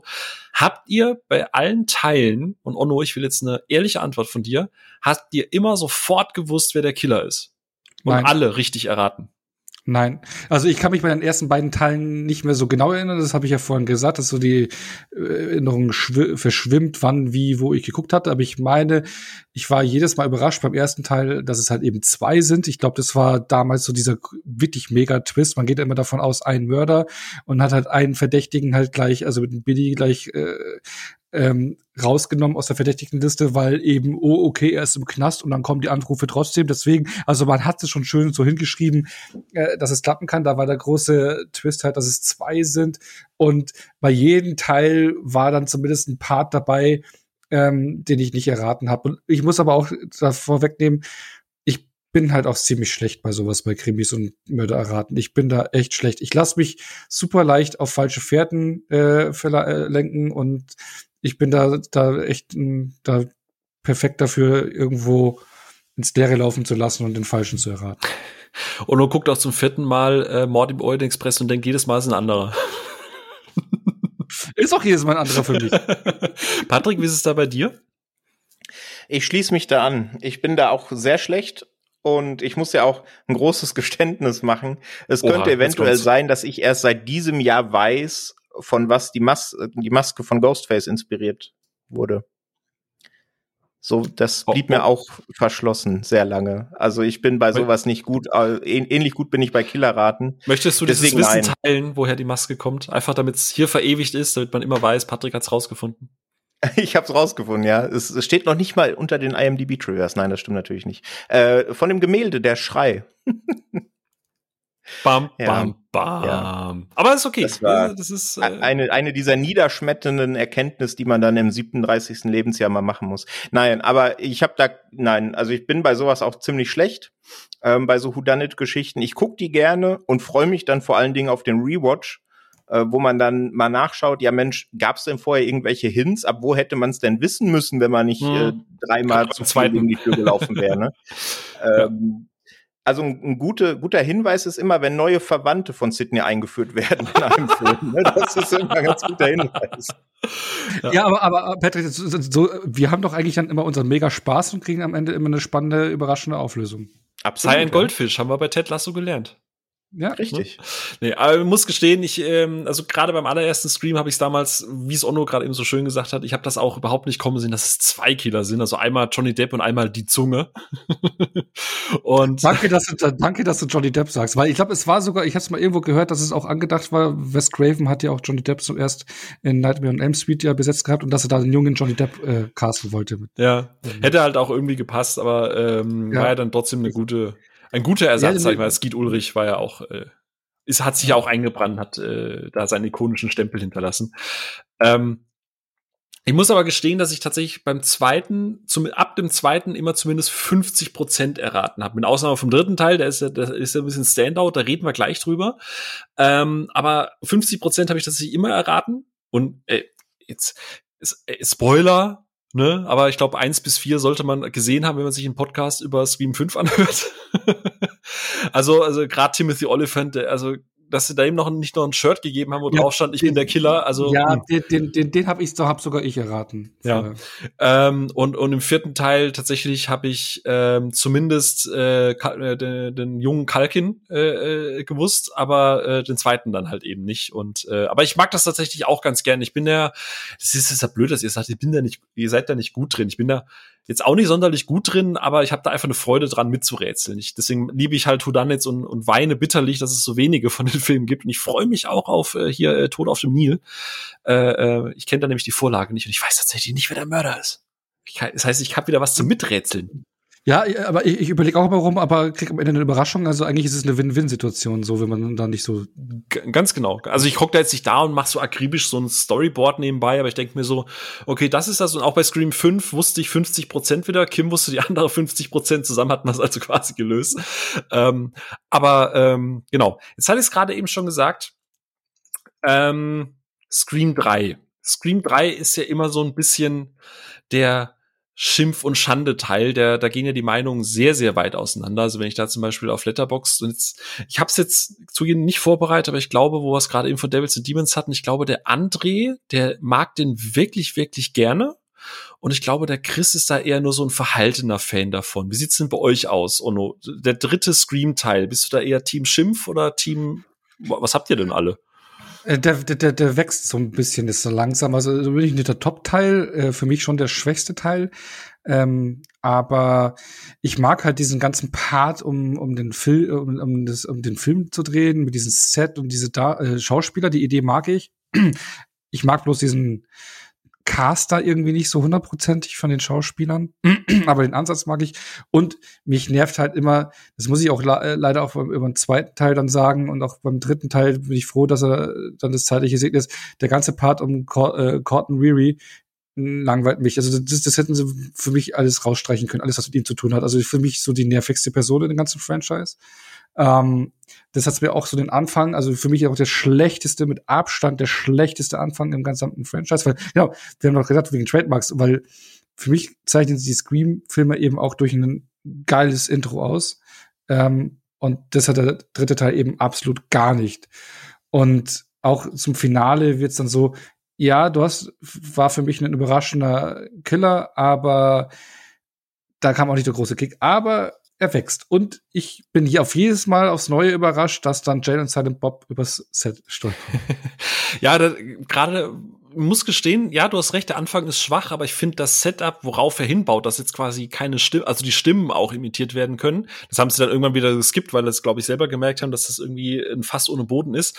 Aber ich fand halt das, was, was es eingeführt hat, fand ich dann tatsächlich spannend und ich finde das auch tatsächlich. Das, ja, das, das ist ein interessantes Gimmick, aber trotz alledem ist das gesamte es, Intro um Corton Es muss sich halt unterordnen. Es muss sich ja, unterordnen, es ist, ja. Ja, es ist lame. Wobei auf der anderen Seite äh, wird setzt es ja auch dann gleich die Regeln, dass quasi auch eine zentrale Figur der Vorgängerteile halt sterben kann. Also das ist äh, also es ist eher ein Setup wow. im Gegensatz zu den ersten beiden Teilen, finde ich. Dass eine zentrale Figur sterben kannst, hast du ja schon im zweiten Teil. Das ist auch wieder richtig. Patrick, du bist noch ruhig. Ich habe Angst. Ich weiß es nicht, aber ich habe Angst. Warum solltest du Angst haben? Du brauchst keine Angst haben. Nein, äh, ja, der dritte, den dritten finde ich mit weitem Abstand am schwächsten aus der ganzen Reihe. Trotzdem, inklusive fünfter glaube, äh, nein. Okay. Mit weit, ja, ach so, äh, doch, doch. Also äh, ganze okay. Reihe meint eins bis fünf, da finde ich den mit Abstand am schwächsten, ja. Ähm, wobei ich ihn immer noch gut finde. Ne? Also äh, das ist halt, äh, das ist ein Film, da würden sich andere Horrorregisseure, die einen Slasher inszenieren wollen, heutzutage die Finger nachlecken, so einen Filmer zu machen. Also ich bin da immer noch irgendwo bei drei bis vielleicht auch dreieinhalb in guten Momenten. Der wächst mit jedem Mal, finde ich. Allein, weil der hat schon sehr viele Schwachstellen also das mit dem Voice Changer ist halt Quatsch. Das alles mit Sidneys Mutter da, diese Vision, das ist fürchterlich. Das Die Poltergeist-Elemente. Ja. Ah ja, Oder stimmt. diese- Das sieht, ah ja, boah, okay, ich glaube, ich habe, ich revidiere mal. Das ist auch so schwachsinnig. Auch so Das ist diese so- erzwungene Comedy, ne, auch in den Kills, da diese Gasexplosion und so, nee, das. Aber wenn man den häufiger guckt, dann weiß man ja, was einen erwartet. Und dann finde ich, kann man das besser ausblenden und mehr so die Stärken dann sehen, weil so diesen ganzen Bild ab da an dem Set von Step, was ist auch drei, ne? Step 3 wird da gedreht. Ja, genau, das ist mega. Ja, das genau. ist mega.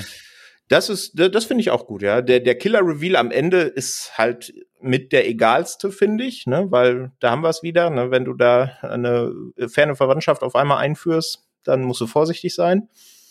Ähm, aber es ist halt ein Scream-Film, ne? Und ich mag den, der passt irgendwo doch in die Reihe und wird, wächst mit jedem Mal ein kleines Stück zumindest. Und ich mag auch, ich mag auch so die, die Geschichte von Sydney, dass sie sich so zurückgezogen hatte und sowas und äh, Ja, und dass sie Wie jetzt man sie wieder helfen herholt. will, ne? genau dass helfen will und so diese, dieses, Hotline arbeitet. Genau, und diese Spiele mit, ja, sie will, sie soll in Deckung bleiben und sowas, aber dann lockt man sie doch irgendwie so hervor. Das, das, das Spiel mag ich auch ganz gerne. Hm. Tatsächlich ähm, bin ich, wo, wo ich bei euch mitgehe, ist, dass der mit jedem Mal besser wird. Ich mochte den ganz am Anfang, als ich so das erste Mal, weißt du, bewusst, als man angefangen hat, regelmäßiger in Anführungsstrichen die Scream-Filme zu gucken, ähm, war es tatsächlich mein Ranking so Scream, Scream 2, Scream 3, so wie es halt gefühlt Konsens ist, ne, glaube ich, unter, unter Fans auch. Ähm, und bei jedem Mal gucken ist, da kommen wir gleich noch dazu, aber Scream 2 immer so ein bisschen abgesackt und Scream 3 immer so ein bisschen aufgestiegen. Ähm, genau aus den Gründen, wie ihr es einzeln jetzt auch schon genannt habt. Also diese, dieses Set im Set, das ist so dumm, dass ich es einfach wirklich liebe. Das ist so großartig, ähm, weil du hast es gesagt, die Figuren, diese Schauspieler, die die verkörpern, sind an sich nervig, aber eigentlich ist es genau das Richtige, um einen Kommentar darüber abzugeben, über diese ganzen, zu da, der damaligen Zeit runter, also 2000er, ne? Du hast es gerade eben gesagt, diese super an Fortsetzung von irgendwelchen Horrormarken, wo diese Schauspieler einfach komplett egal waren und die halt einfach so unfassbar unerträglich dumm waren, dass es halt einfach ein Fest war zu sehen, dass das quasi das gleiche Mittel in Step 3 theoretisch sein müsste, wenn du überlegst, dass du im ersten Step theoretisch, ich glaube, Heather Graham hattest. So, ne? Ähm, oder dass du, dass du ja teilweise auch Tori Spelling und so weiter drin hattest. Also ich finde, es ist einfach super, super gut gemacht. Ähm, und ich muss gestehen, Patrick, jetzt äh, halt dich fest. René will jetzt halt sagen, hält sich immer fest, wenn ich was sage. Aber ich mag die Auflösung mit dem Killer. Ich mag die richtig gerne, weil ich tatsächlich die Idee und das ist das, ohne, ich glaube, wir hatten uns beim, beim, beim Kaffee mal drüber unterhalten, wenn wir überlegt, wann war MeToo? Äh, mit, mit, mit hier die ganze Weinstein-Geschichte 2015, 16, 17, irgendwie sowas in der Richtung. Und Scream 3 ist aus dem Jahr 2000. Ja, also, dass dieses Thema eigentlich damals scheinbar schon so ein offenes Geheimnis war, dass Craven einfach mal diese ganze alte weiße Männer Chefetage so richtig abwatscht und daraus halt so eine Familientragödie äh, äh, spinnt. Ich, ich, ich muss gestehen, das ist so meta, dass es über die Jahre auch durch diese ganzen Enthüllungen in Hollywood, ich finde, das hat das hat noch mal gewachsen oder oder seht ihr das gar nicht so? Nee, das kann ich schon verstehen. Also wenn man diese Ebene mit, mit in Betracht zieht, dann bin ich da bei dir. Ich mag halt nicht, wie er aufgebaut wird als Killer. Ne? Jetzt abseits davon, dass es ein wahrscheinlich sehr intelligenter Kommentar auf so das äh, Hollywood Daily Business ist und wa was Leute mit Macht anstellen für ähm, schreckliche Dinge. Das sehe ich schon. Aber so diesen ganzen Bild ab, der ist ja auch, glaube ich, bevor er revealed wird, auch wieder ewig nicht zu sehen, ne? Dieses, dieses Horrorfilmphänomen, dass manche Figuren sind einfach, die werden fallen aus dem Film und sind eine Dreiviertelstunde später auf einmal wieder da. Keiner weiß, wo sie zwischenzeitlich waren, die haben einfach nicht stattgefunden. Er war tot. Das fällt, fällt mir jetzt bei Freitag der 13. wieder auf. Ähm, Er war tot. Ja, aber- er lag ja unten in der, er ist ja in den Keller runter und hat seinen Tod gefaked. Und danach äh, hat ja keiner mehr unten geguckt. Also das ist schon erklärt. Das stimmt, aber das war doch nicht, also ja, das ist der letzte Auftritt vor dem Reveal, aber ist der so lang her? War das nicht, also der letzte, wo er tatsächlich richtig Nö, Ähm. die sind alle auf der Party feiern und er will dann quasi den, den diesen Firmenboss suchen gehen äh, mit der mit der mit der anderen Schauspielerin zusammen und er geht dann erst alleine in den Keller, dann kommt sie hinterher und findet ihn dann quasi in Anführungsstrichen erstochen. So also und, und ich glaube fünf Minuten später kommt dann Ghostface. Das ah, okay. Ja, siehst du, dann habe ich jetzt wieder einen Grund, nochmal Scream 3 zu gucken. Vielleicht finde ich ihn dann noch ein Stück besser. Aber äh, so langsam, ähm, das hat der Onno, glaube ich, ganz am Anfang mal äh, fallen lassen, ne? das vermischt sich auch alles so ein bisschen im Kopf. Ne? Jetzt ja. sind die noch einigermaßen präsent, weil es jetzt nicht lang her ist, dass ich die nochmal geguckt habe. Aber guck mal, das Detail hatte ich jetzt schon wieder nicht mehr, nicht mehr im Kopf. Ne? Wenn man die hintereinander wegguckt und nicht die Jahre dazwischen liegen, wie es bei, als sie ins Kino kamen, ja waren, zumindest zwischen drei und vier und vier und fünf, äh, dann verschwimmt das alles so ein bisschen ja. manchmal. Ne? Ähm, ja, aber ich muss auch gestehen, ich glaube, von der ganzen Killer-Motivation fand ich Scream 3 tatsächlich am geerdetsten, weil das ist so ein bisschen der, äh, der, der nachvollziehbarste rationale Grund. Also die, die Geschichte von, von ihrem äh, Halbbruder oder Bruder dann oder Stiefbruder oder was auch immer, wie dann auch immer diese Familienbeziehung ist. Ich finde die an sich schon relativ greifbar und dieser äh, Moment dann am Ende, wenn sie ihn quasi erstochen hat, aber dann seine Hand nimmt und sie sich beide, also ich finde, das ist schon gut gemacht. Also ich, ich habe da schon ein bisschen Emotionen, denk mir so, ja, hast halt einfach Pech gehabt, Junge. Du hast halt einfach Pech gehabt im Leben und das ist jetzt der Dank dafür, so. Aber das hat wahrscheinlich euch gar nicht abgeholt, oder? ich bin da. Ja, nee, also so ist schon okay, also so schlimm ist der Reveal an sich nicht, aber ich finde so dieses ganze Gedönse in diesem Haus fand ich jetzt nicht besonders spannend gemacht, vor allem weil mich auch diese anderen Figuren einfach einfach so nerven. Du bist halt froh, dass sie vorbei, äh, dass sie dann umgelegt werden, aber man fiebert mhm. da jetzt nicht so mit, außer mit Sydney halt dann, aber ähm, ja. Hat, ja. Hattet ihr also, King Kane mal im Verdacht? Den Polizisten? Ja. Ja, der wird ja auch ein paar Mal quasi in die Rolle ja. geschoben. Ja, ja. Schon, ne? ja, ja, das hast du ja ganz oft gerade im dritten, ne, dass da so viele falsche Fährten gelegt werden, dass du hinterher voll, vollkommen den Überblick verlierst. Also ja, den hatte ich auch kurz in der Verlosung. Aber wir haben ja vorhin schon geklärt, wie gut ich bei sowas bin. Ja, eben, bei mir das gleiche. Also. haben euch die Cameos gestört? Also ich finde das immer total lustig, ähm, wenn ich irgendwo lese, ja, mich hat Jay and Silent Bob gestört, mich hat äh, Carrie Fisher gestört, wo ich mir so denke, ähm, Du bist auf einem Filmgelände in Hollywood, besprichst eigentlich Hollywood-Themen und beschwerst dich dann, dass Hollywood-Figuren, die in dieser Welt existieren, rumlaufen. Ich, ich finde das eigentlich eher geil und gerade die Rolle von Carrie Fisher ist halt wirklich für mich mit eins der absoluten Highlights. Ja, die, die, die passt wunderbar rein. Ich finde, dann könnte man eher noch Jalen Silent Bob kritisch sehen, weil das ist natürlich auch noch so, so, so, ja, so ein Comedy-Duo da drin. Das gibt so ein bisschen einen albernen Touch, aber. Genau, Scream ich freue mich nicht albern. Genau, nee, aber ich freue mich, die schon zu sehen. Ich war damals, also in der Zeit Fan von den beiden. Ähm, und von daher freue ich, ich bin auch immer wieder jedes Mal überrascht, dass sie da drin sind. Ich so, ach ja, stimmt. okay, Patrick, hat dich das gestört? Nee, dafür sind, ist es auch viel zu kurz, finde ich. Also Carrie Fisher hat mich eigentlich gefreut, aus den Gründen habt ihr gerade schon gesagt, da freut man sich eigentlich immer. Ähm, und Jane Silent Bob, wie lange dauert die Szene? Zehn Sekunden? Ja, wenn nicht mal. Die stolpern ja nur also, durchs Bild quasi. Also wenn man sich über sowas beschwert, dann finde ich, ist das schon, geht das schon hart ans Nickpicking. Da finde ich, wie gesagt, die Auftritte von von Sidneys Mutter, weil das ja schon ein bisschen präsentere Rolle zumindest ja. hat. Ja, das ist störender. Also, dass er manchmal diesen den Leichensack aufstehen lässt im Schlafzimmer, das finde ich ja noch fein, aber diese Visionen, diese Träume. Aber gut, du musstest es halt ausstrecken. Ne? Neff Campbell stand ja bei der Produktion nur bedingt zur Verfügung, deswegen ist sie ja quasi auch so ein bisschen rausgeschrieben aus dem aus ihrem eigenen Film quasi so ein bisschen. Ähm, und dass man auch ein bisschen mehr Zeit mit den anderen Figuren verbringt. Und da, da würde ich jetzt einfach mal Scream 3 abhaken, äh, weil ich habe ja vorhin gesagt, ich möchte eigentlich nicht über jeden einzelnen Teil reden, weil ich hoffe, dass wir das über noch ein paar andere Punkte jetzt gleich lösen. Denn ich möchte von euch einfach mal wissen, äh, und Ono, ich würde einfach mal bei dir anfangen. Was sind denn so äh, deine, oder was ist deine äh, Lieblingsfiguren im, in, in der Reihe? So, wo du also, sagst, die, die, die, die verfolgst du gerne. Oder hast du verfolgt? Die verfolge ich, ja, also es, nichts geht natürlich über den Legacy Cast, wie wir es jetzt auch schön den Begriff kennengelernt haben im fünften Teil.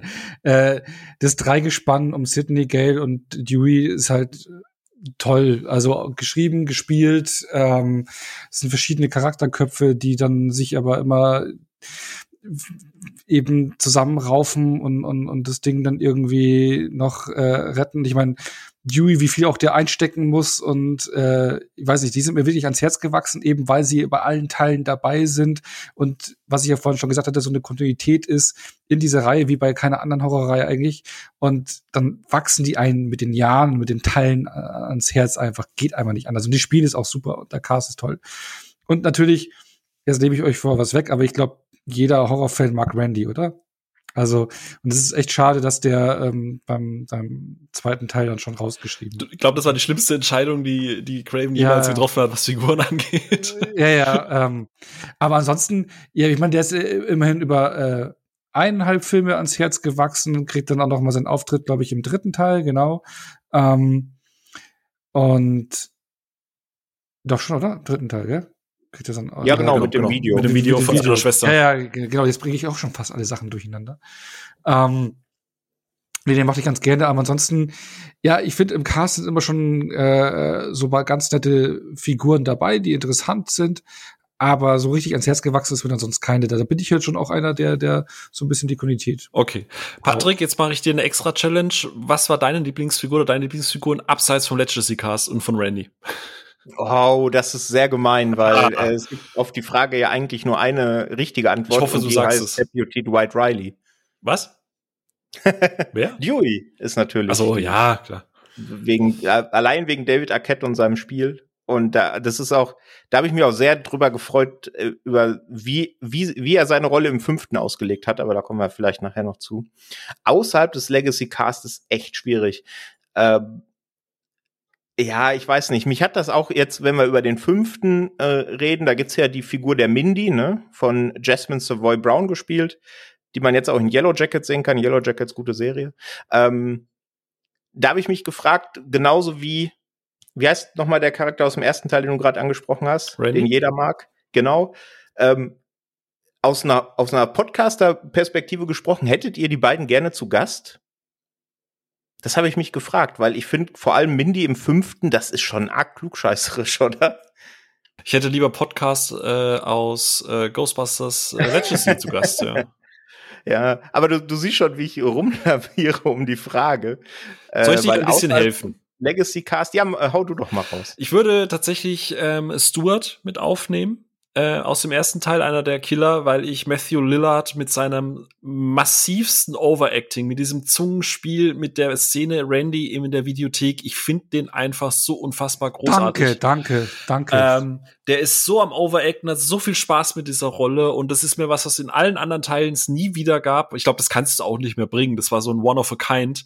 Und ich finde, also Billy Loomis ist natürlich auch sehr unique, aber ich finde, Matthew Lillard als Stuart ist, ist so ein One-Time-Killer, der, der diese Rolle und das so eingenommen hat, dass es nie wieder sowas gibt in, in, geben kann in der Reihe. Dieses ganze, die Art und Weise, wie er sich gibt, ist einfach fantastisch. Und äh, der ist so offensichtlich der Killer, dass ich nie dran gedacht hätte, dass er der Killer ist.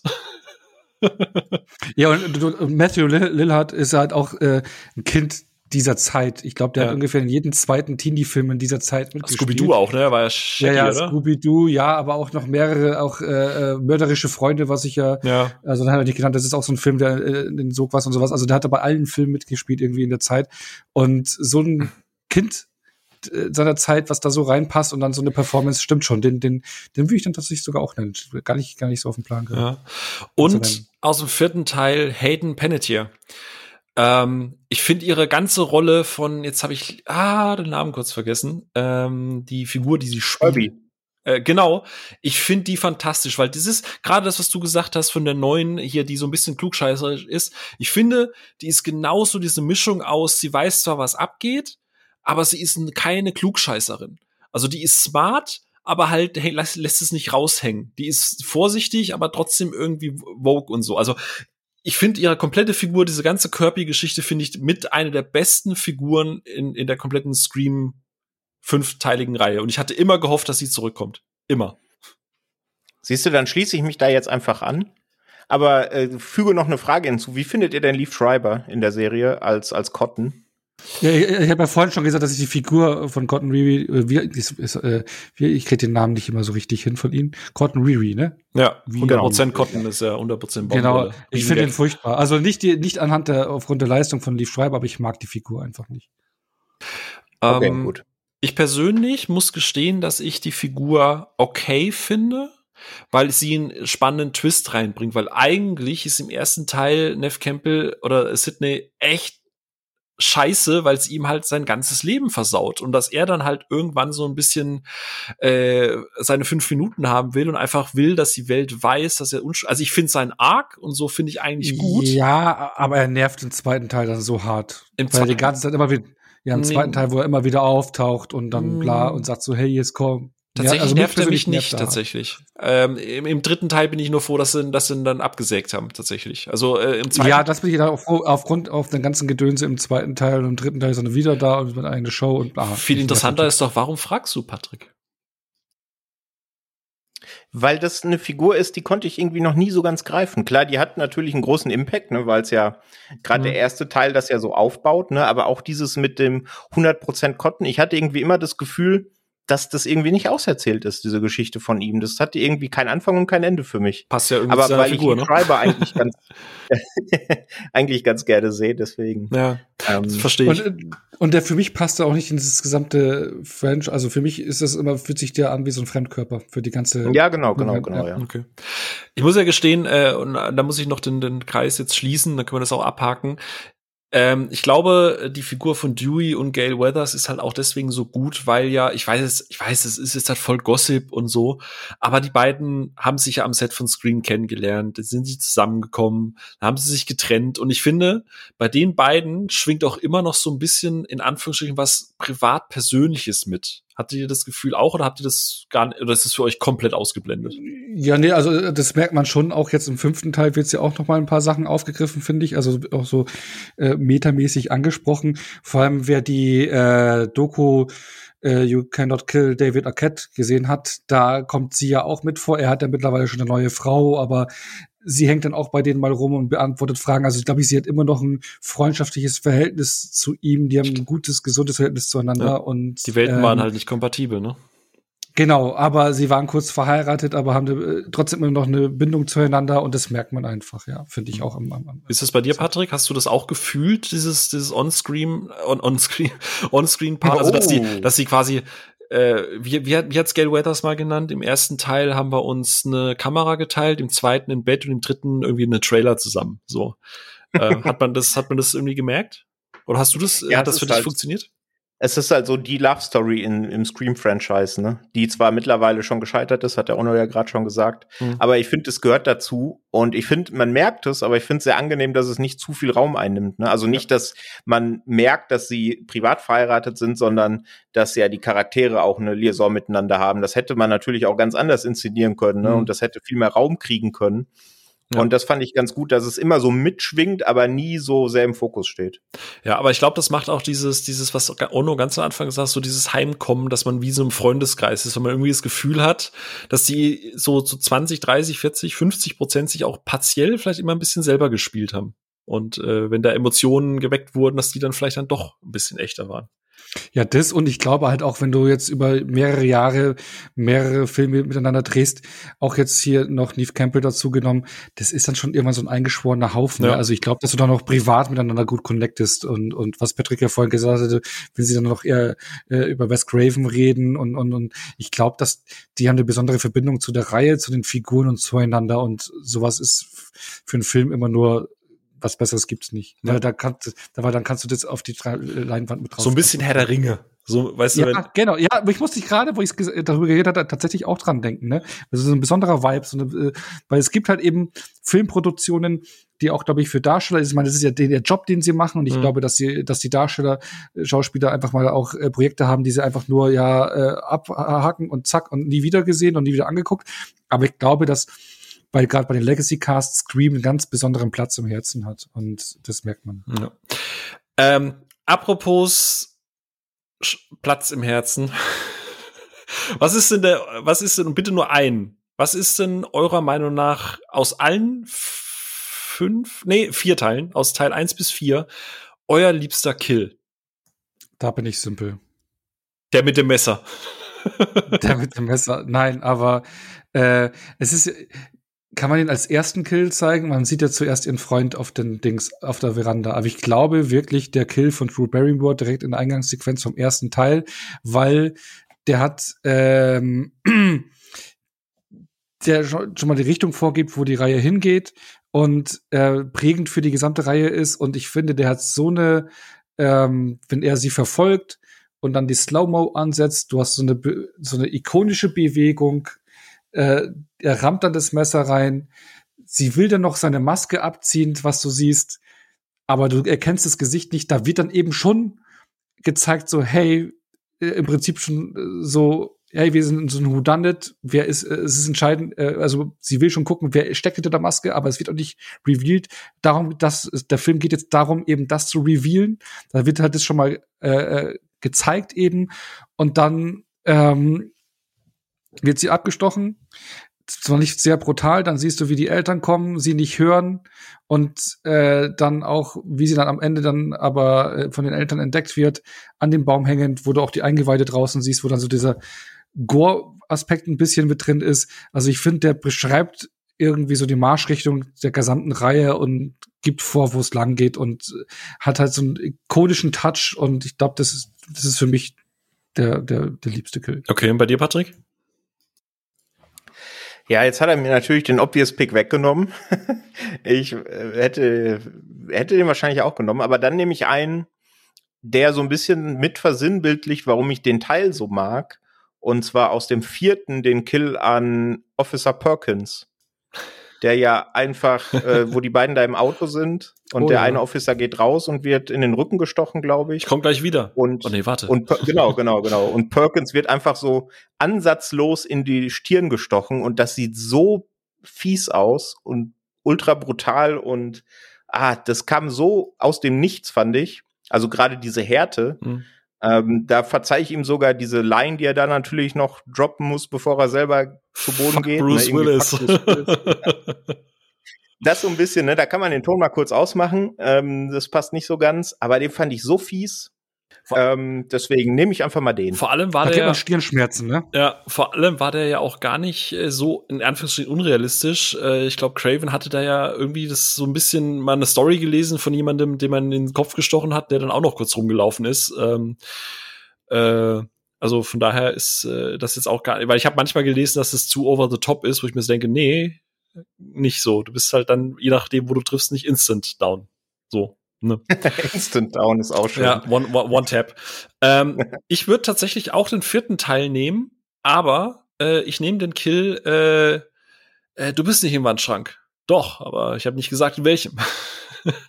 Wo er, ja. ähm, ich glaube, bis heute einer der härtesten Kills im gesamten Franchise, wo er, ich habe leider ihren Namen vergessen, ich gebe es zu, es tut mir leid, ähm, wo Hayden Panettiere quasi zugucken muss, wie er das Zimmer ihrer Freundin einmal kurz umdekoriert.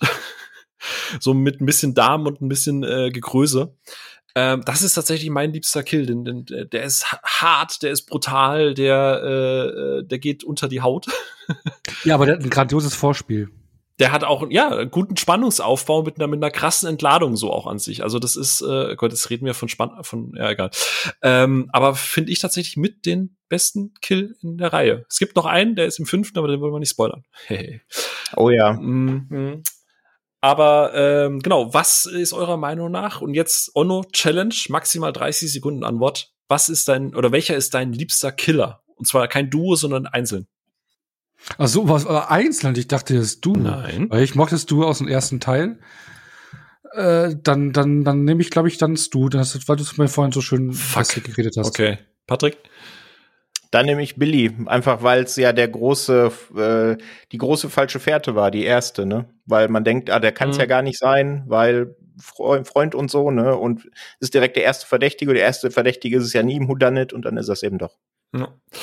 Ähm, Genau, ich äh, würde tatsächlich, Achtung, ähm, Julia, äh, nicht Julia, Emma Roberts nehmen in Teil 4. Ja, okay, ich wäre bei mir auf der 2, also ja, danach. Ähm, die ich nicht hab kommen sehen und äh, deren Motivation ziemlich abfuck, aber trotzdem irgendwie so gut ist und ähm, mochte sie tatsächlich ganz gerne auch mit ihrem Ende und das ganze Nachspiel und das nach der Demaskierung noch nicht alles vorbei ist und so. Das äh, finde ich, de, da äh, war für mich, äh, sie hat mein Herz gestohlen. Ich, ich, mag, ich mag ihre Figur allein schon wegen dieser Selbstverletzungsszene da am Ende, wo sie äh, quasi oh ja. sich selber die Verletzungen zufügt, damit sie nicht als Killer ins ja, Visier gerät. Absolut. Das ist schon arg, arg fies. Okay. Und jetzt auch noch mal genauso schnell beantworten, äh, und ich glaube, das wird jetzt ein bisschen schwieriger. Jetzt mal abgesehen von den Legacy-Figuren. Äh, die Crew haben wir ganz äh, am Anfang oder vorhin schon gesagt, die wechselt ja jeden Teil durch. Welche Crew neben den Legacy-Figuren findet ihr bisher am besten? Aus welchem Teil? Da darf auch gerne der fünfte mit reingehen. Patrick. Uff. Ähm, ich wähle aber den vierten, weil ich da dieses ganze Setup ganz nett finde mit diesem, auch mit diesem Filmclub und so. Da habe ich mich ein bisschen zu Hause gefühlt. Mhm. Ono?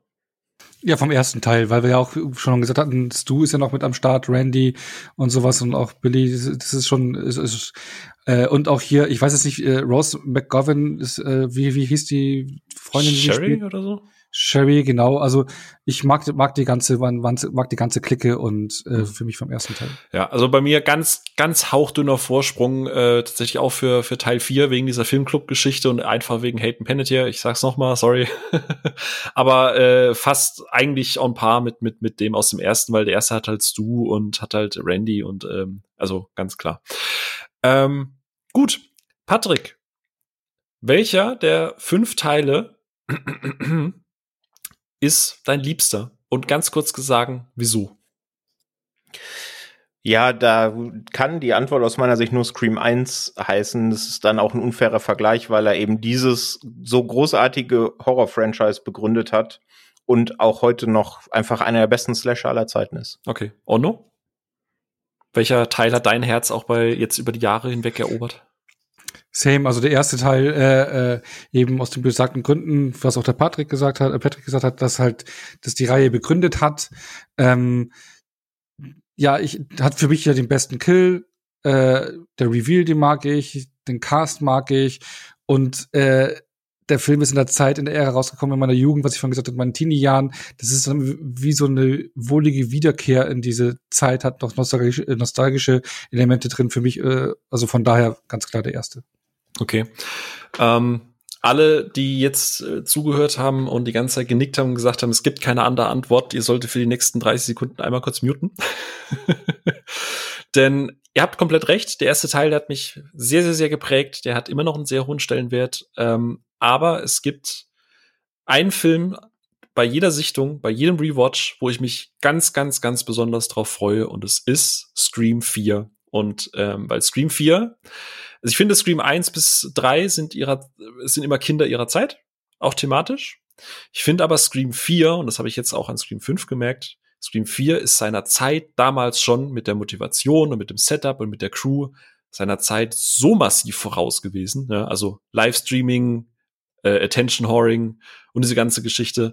Deswegen über die Jahre hinweg hat sich Scream 4 jedes Jahr so ein kleines Stück an Scream herangeschlichen und dieses Jahr hat's geklappt und Scream 4 ist tatsächlich bei mir auf Platz 1.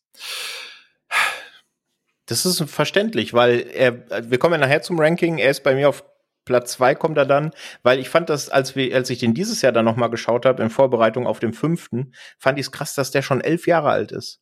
Der wirkt so aktuell, ne? Brutal. Und äh, genau deswegen, genau deswegen äh, hat es bei mir geschafft, dieses halbe Nü, weißt du, so ein bisschen mehr, ähm, warum es einfach so viel aktueller ist und wo ich auch immer gesagt habe, es geht fast nicht aktueller, deswegen hatte ich auch vor Scream 5 immer so ein bisschen Angst. Es kann, du kannst eigentlich fast nicht aktueller sein wie ein elf Jahre alter Film. Äh, Craven, du Schlitzohr, ne? Also, äh, Ono, hattest du mir das nicht gesagt, dass du Scream 4 damals so befremdlich fandst mit diesem Streaming? Äh, mit diesem, mit diesem äh, dass du das damals beim Gucken so ein bisschen merkwürdig fandest? Ach so, was heißt, ja, ähm, genau, also ich glaube damals, ich, ich habe ihn dann, glaube ich, auch recht zeitnah dann auf Blu-ray gesehen, wo er rauskam und ich dachte mir auch schon so, wer macht denn sowas, der die ganze Zeit irgendwie was filmt? Also ich fand das irgendwie komisch und jetzt hast du es halt mit äh, Insta-Live-Gedöns, äh, mhm. ja, ist. Alltag. Ja, es ist krass eigentlich, ne? Also das ist, damals hat man gelächelt. Vielleicht war das auch der Grund, dass Scream 4 ähm, ja so ein bisschen gefloppt ist, weil es vielleicht nicht greifbar war. Keine Ahnung. Bevor wir aber überleiten, allerletzte Frage. Ono, dein Scream-Ranking. eins bis fünf angefangen vom schlechtesten Teil zum besten Teil. Und gerne mit einer ganz, ganz kurzen Erklärung dazu. Also du hast maximal eine Minute. Maximal für, für alle, alle fünf, nein, äh, alle fünf meinst du jetzt auch, ne? Ja. Genau, also auf dem fünften letzten Platz ist bei mir Scream 3. Ähm, aber wie wir es schon mal erwähnt hatten, das ist alles Meckern auf hohem Niveau. Besagte Gründe. Er hat interessante Komponenten, aber er hat auch Sachen, die nerven, läuft nicht so nicht ganz rund. Deswegen für mich auf dem letzten Platz. Auf dem vierten Platz ist für mich der neue Scream. Da sagen wir Scream 5, er heißt ja für Scream. Ähm, der schafft den Film in die Moderne zu hieven, ein bisschen den Legacy Cast noch ein bisschen mehr an den Rand zu drücken, aber er, er, er geht wunderbar seine oder brav seine Scream-Film-Checkliste durch, was alles drin sein müsste. Er hat alle wichtigen Elemente Kurz drin. Fazit kommt gleich noch. Ich muss dich jetzt leider ja, einbremsen. Genau, ne? Also, ne, so, äh, dann auf Platz drei Scream 2. Ich liebe den äh, ähm, Einstieg in, in den Film der ist eigentlich grandios. Mm, ja. äh, auch den Aufbau dann an der Filmschule und wo sie dann mit, mit Sequels reden und sowas abnörden. Das Auto. Feier ich.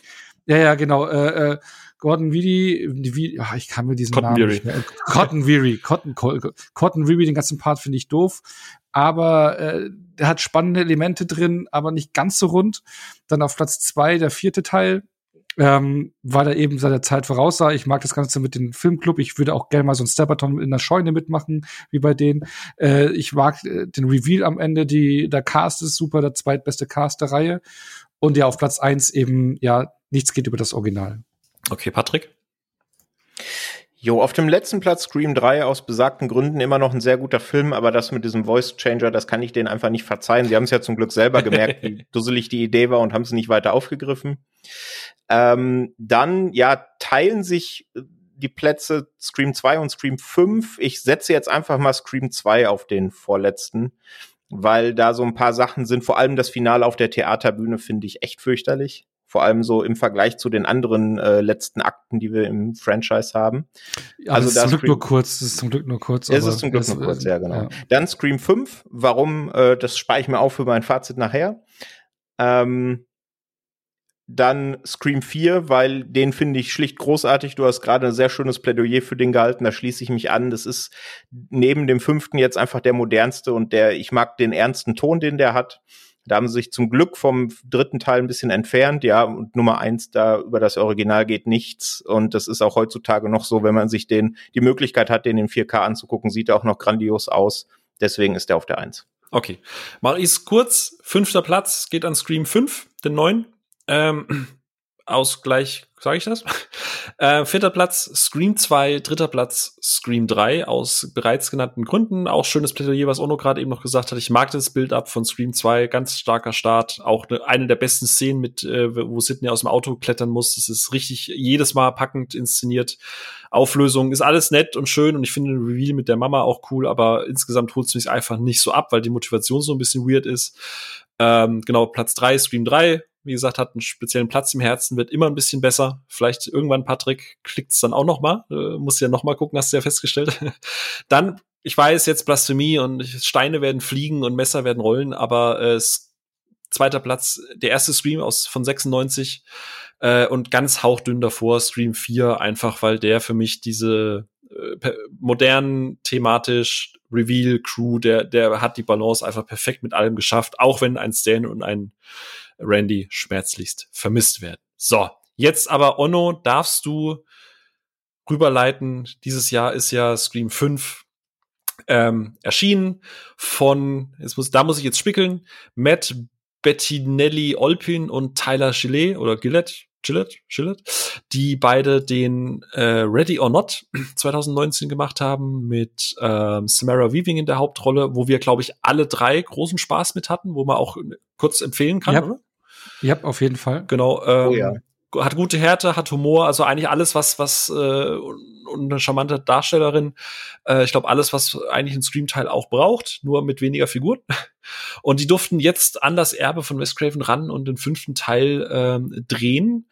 Und Onno, ich würde dich einfach mal bitten, kurzes, spoilerfreies Fazit ähm, und genau, wenn es geht, so unter einer halben Stunde. Okay, ja, du hast ja vorhin auch angemerkt, dass äh, das Duo wohl äh, Fanboys der Reihe sind und das merkt man hier auch. Ähm, sie gehen jetzt kein großes Risiko äh, ein, sie machen mit dem Teil jetzt nicht irgendwie was verrückt anderes und was weiß ich, machen eine Zeitreise oder was weiß ich. Ne? Ähm, sie, es wird das geliefert, was man erwartet, was man auch an der Reihe schätzt. Also für mich sind sie auch irgendwie so eine Art Checkliste durchgegangen. Was muss alles irgendwie in einen Scream-Film rein? Äh, check, check, check. Hier jemand Horrorfreak, check. Äh, Messerkills, check, äh, Anrufe, check äh, und bla. Also man geht Reveal am Ende, check. Man geht das alles sauber durch. Ähm, da, da, da kann man auch nicht viel dran mäkeln, finde ich jetzt, aber äh, so ganz alles ineinander greifen will das nicht. Also irgendwie, ich habe den geschaut und irgendwie hat, dachte ich so, ja, das ist Scream, aber irgendwie fühlt sich ein bisschen anders an. Also da, da fehlt wahrscheinlich schon so diese Handschrift von Wes Craven, der das alles vielleicht noch äh, runder äh, immer rübergebracht hat, weil er eben seine Reihe eben kannte. Aber dennoch mochte ich den sehr gerne. Ähm, und da hat einen neuen Cast, der die einzelnen Darsteller durch für sich und Figuren für sich genommen sind, eigentlich funktionieren könnten auf dem Papier, aber irgendwie als Ensemble finde ich jetzt den Cast so eher nur okay. Ähm, dafür ist aber sind die Legacy-Figuren wieder dabei, das besagte Trio, äh, wo es mich freut, sie wiederzusehen und ja, den haben sie auch schöne Momente beschert. Das macht Spaß. Genau. Und ja, ich war dezent enttäuscht vom Reveal. Ähm, der, der war, hat, also das war für mich nicht so packend. Ähm, aber ansonsten hat er einige Elemente drin, die ich sehr mochte. Das sage ich vielleicht auch gleich noch im, im Spoiler-Part. Also ich hatte trotz alledem sehr viel Spaß mit dem, weil es ist ein Film. Man kann ihn ziemlich auseinandernehmen, wenn man möchte. Aber man kann ihn auch ziemlich mögen, wenn man möchte. Und ich habe mich für Letzteres entschieden. Also Kino Ono war begeistert. Ich bin mal gespannt, was der Rewatch irgendwann mal im Heimkino Ono macht. Patrick, wie sieht's da bei dir aus? Äh, ich war sehr zufrieden, als ich da gestern aus dem Kino gekommen bin. Ich hatte allerdings auch nicht so die großen Befürchtungen, weil ich eben äh, Radio Not gesehen habe und den fantastisch fand und immer noch finde. Äh, kann man übrigens bei Disney Plus äh, im Abo gucken, falls jemand äh, den noch nachholen will.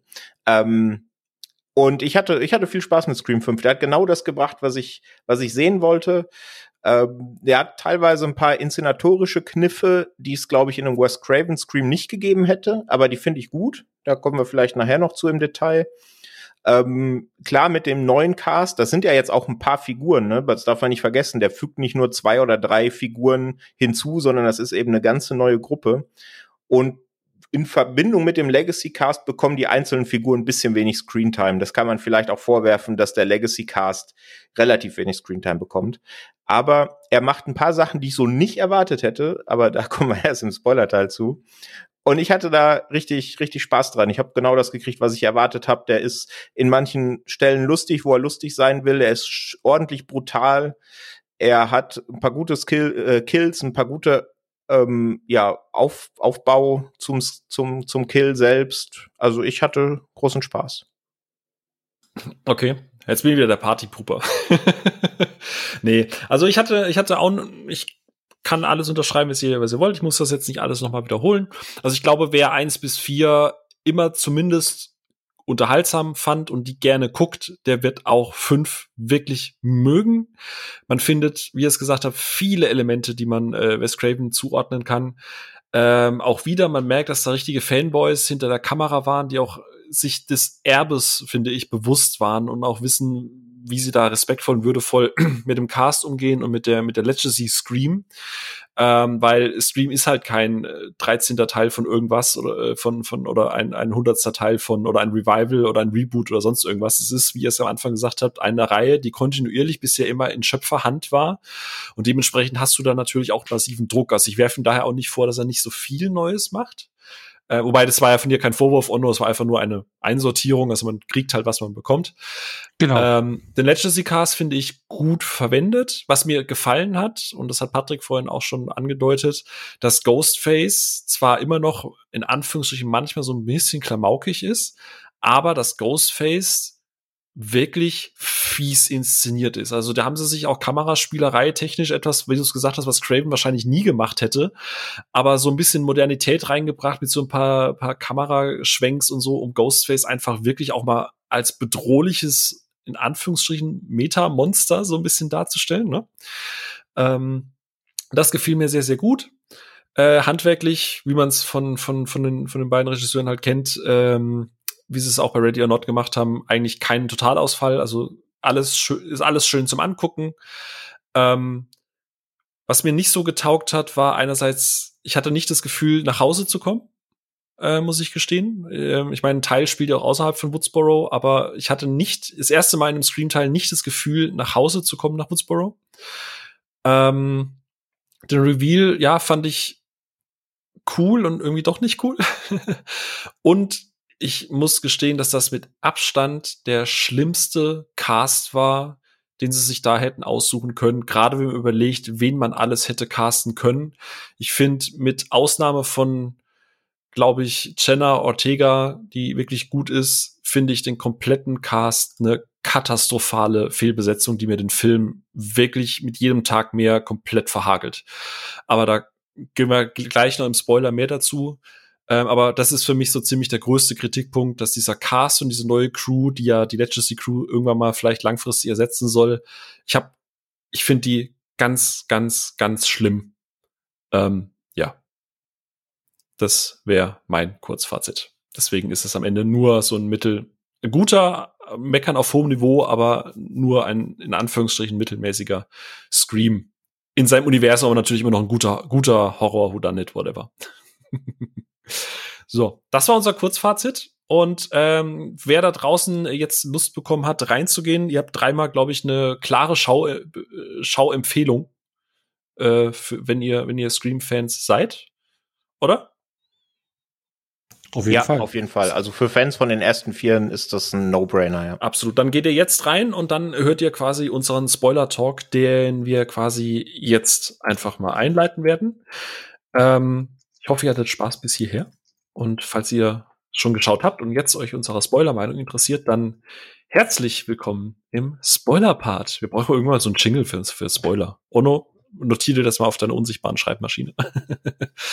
ähm, ich dachte, jetzt kommt Ono, sing mal was. Ja, oder so, Ono, sing mal Spoiler-Part. Okay, danke.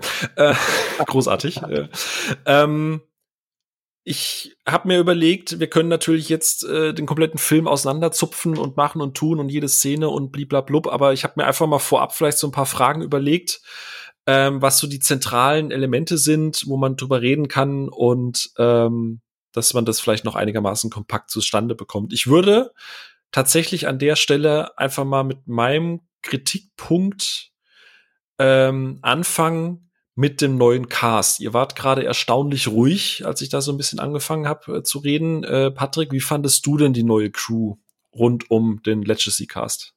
Das war reine Höflichkeit. Ja. Dass ich so ruhig war. Nee, also es gibt äh, Höhen und Tiefen, aber das, ich kann mich halt schwerlich zurückerinnern, wie ich es damals bei Scream 1 gefunden habe. Ne? Ich meine, vielleicht ist das auch so ein bisschen mittlerweile hat man eben eine gewisse Zeit mit denen verbracht und deswegen sind sie einem ans Herz gewesen. Ne? Ich wüsste nicht, mm, mit der Scream 4 Crew hast du ja, mit der Scream 4 Crew hast du ja auch keine vier Teile vorher verbracht. Das ist ein gutes Argument, aber ich würde nicht unbedingt sagen, dass die Scream 5 Crew, also ich, wie gesagt, es gibt äh, Licht und Schatten. Ne? Also Was mit Jack Quaid konnte ich zum Beispiel, Jack Quaid ist mein Licht. Äh, Dylan Minette, obwohl er leider ein bisschen zu wenig Screentime hat, den sehe ich ganz gerne und ich fand die, die Rolle auch ganz cool. Ähm, ja, und der Legacy Cast, klar, aber da kommen wir nachher noch zu. Ähm, größtes Problem, und das ist dann wahrscheinlich auch tatsächlich ein Problem des Films, weil sie ja so ein bisschen in die Hauptcharakterrolle gedrückt wird, war äh, Melissa Barrera als Sam Carpenter. Da fand ich tatsächlich ihre Schwester die stärkere Figur.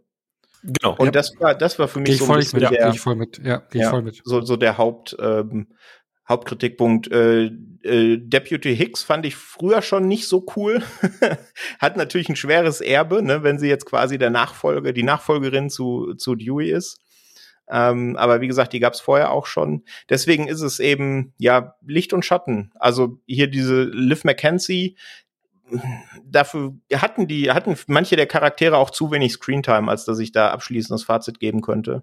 Deswegen bleibe ich mal bei Licht und Schatten. Es gab jetzt aus meiner Sicht zumindest keinen Totalausfall. Okay, krass. Äh, Ono, wie war es da bei dir? Was ja lustig ist, weil Patrick hat ja gesagt, Jack Quaid war für ihn so ein, so ein Licht bei dir. Ich erinnere mich, du fandest ihn ja ganz, ganz schlimm, ne?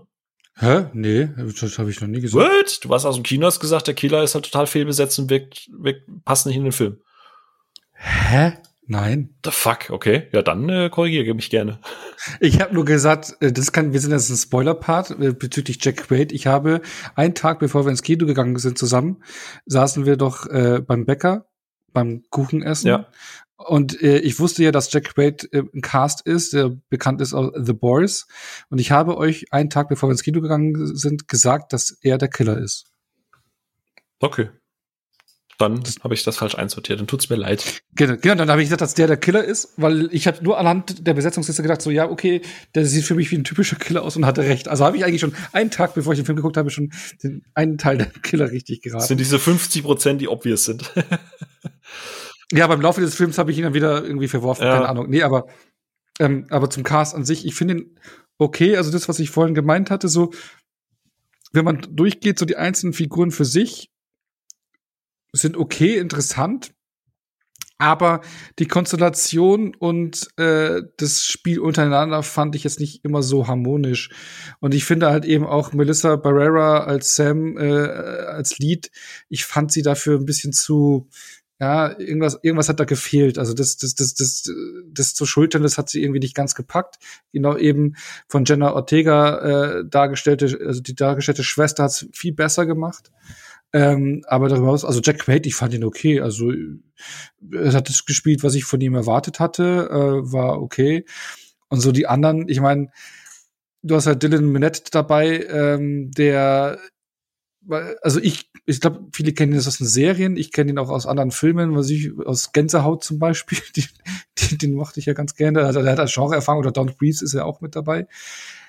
Ist halt so ein typisches äh, Teenie-Gesicht der aktuellen Zeit. Von daher hat es mich jetzt nicht gewundert, dass er dabei ist. Aber ansonsten, also ich finde ihn jetzt nicht so mega negativ, wie du ihn machst, Phil, den Cast. Aber ich finde ihn halt jetzt auch nicht. Also er hat für mich so der einzige Lichtpunkt ist wirklich äh, Jenna Ortega äh, als die kleine Schwester. Die fand ich wirklich stark und ich habe es auch gesehen. Hat auch eine gute Öffnungssequenz, ne? Ja, wirklich toll. Also was die mit den Augen anstellt, ich finde da ist sehr viel Ausdruck dabei. Und äh, weil sie ist ja auch lange Zeit dann ans Bett gefesselt oder im Krankenhaus und so. Also das spielt sie wirklich gut. Und sie ist ja jetzt auch äh, im Cast für X, den neuen Horrorfilm von A24. Also da bin ich gespannt. Aber ansonsten, ja, es sind hier und da bekannte Teenie-Gesichter, die man äh, kennt. Also es ist, also ich glaube auch, ich, was der Patrick vorhin gesagt hatte, so man hat ein paar Jahre mit denen verbracht ich habe das jetzt nicht so verstanden, dass du, äh, dass man, dass der Cast jetzt in mehreren Teilen vorkam, sondern dass man auch eben über die Jahre die Teile mehrfach gesehen hat und über das Mehrfachschauen kann sich auch so ein Cast einem ans Herz wachsen und irgendwie äh, festigt sich dann was. Also ich würde für eine finale Beurteilung den Film noch ein paar Mal gerne sehen wollen, wie das wirkt und gerade ein Rewatch auf mich wirken lassen. Mhm. Ja, gerade wenn man den dann noch mal schaut und dann die ersten vier vorab, ne? Mhm. Ob der dann wirklich so rausfällt, ob man merkt, dass genau. Craven nicht dahinter gesteckt hat. Mhm. Ähm, da freue ich mich auch jetzt schon drauf, ja. Mhm. Ja, ich hatte im Prinzip so ein bisschen das Problem mit dem Cast, wie ihr mit Lief Schreiber auch. Äh, ich ich finde die halt einfach so dulli. So, ähm, im, im, im zweiten Teil, Scream 2, hast du ja äh, ihr, ihr Freund, wie heißt der denn? Ähm, ah, ich habe den Namen schon vergessen. Und im Endeffekt ist hier die Hauptfigur so das, was der, der, der, der Freund von, äh, von Sidney im zweiten Teil ist. Der ist einfach so ein Dulli.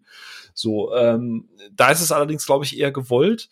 Äh, wo ich komplett mitgehe, ist Jenna äh, Ortega ist richtig gut. Wie gesagt, der Anfang, also ich will jetzt nicht sagen, dass das an den legendären Opener vom ersten Teil rankommt, aber man merkt, die gibt sich richtig Mühe, um da wirklich ein gutes Girl am Anfang zu sein, die ja dann auch tatsächlich überlebt. Ne? Das ist ja auch ein Novum in, in dem Teil. Ähm, mhm. Was sie auch dann zumindest bei mir kurzzeitig verdächtig gemacht hat, weil ich hab, sie war meine erste Verdächtige. Genau.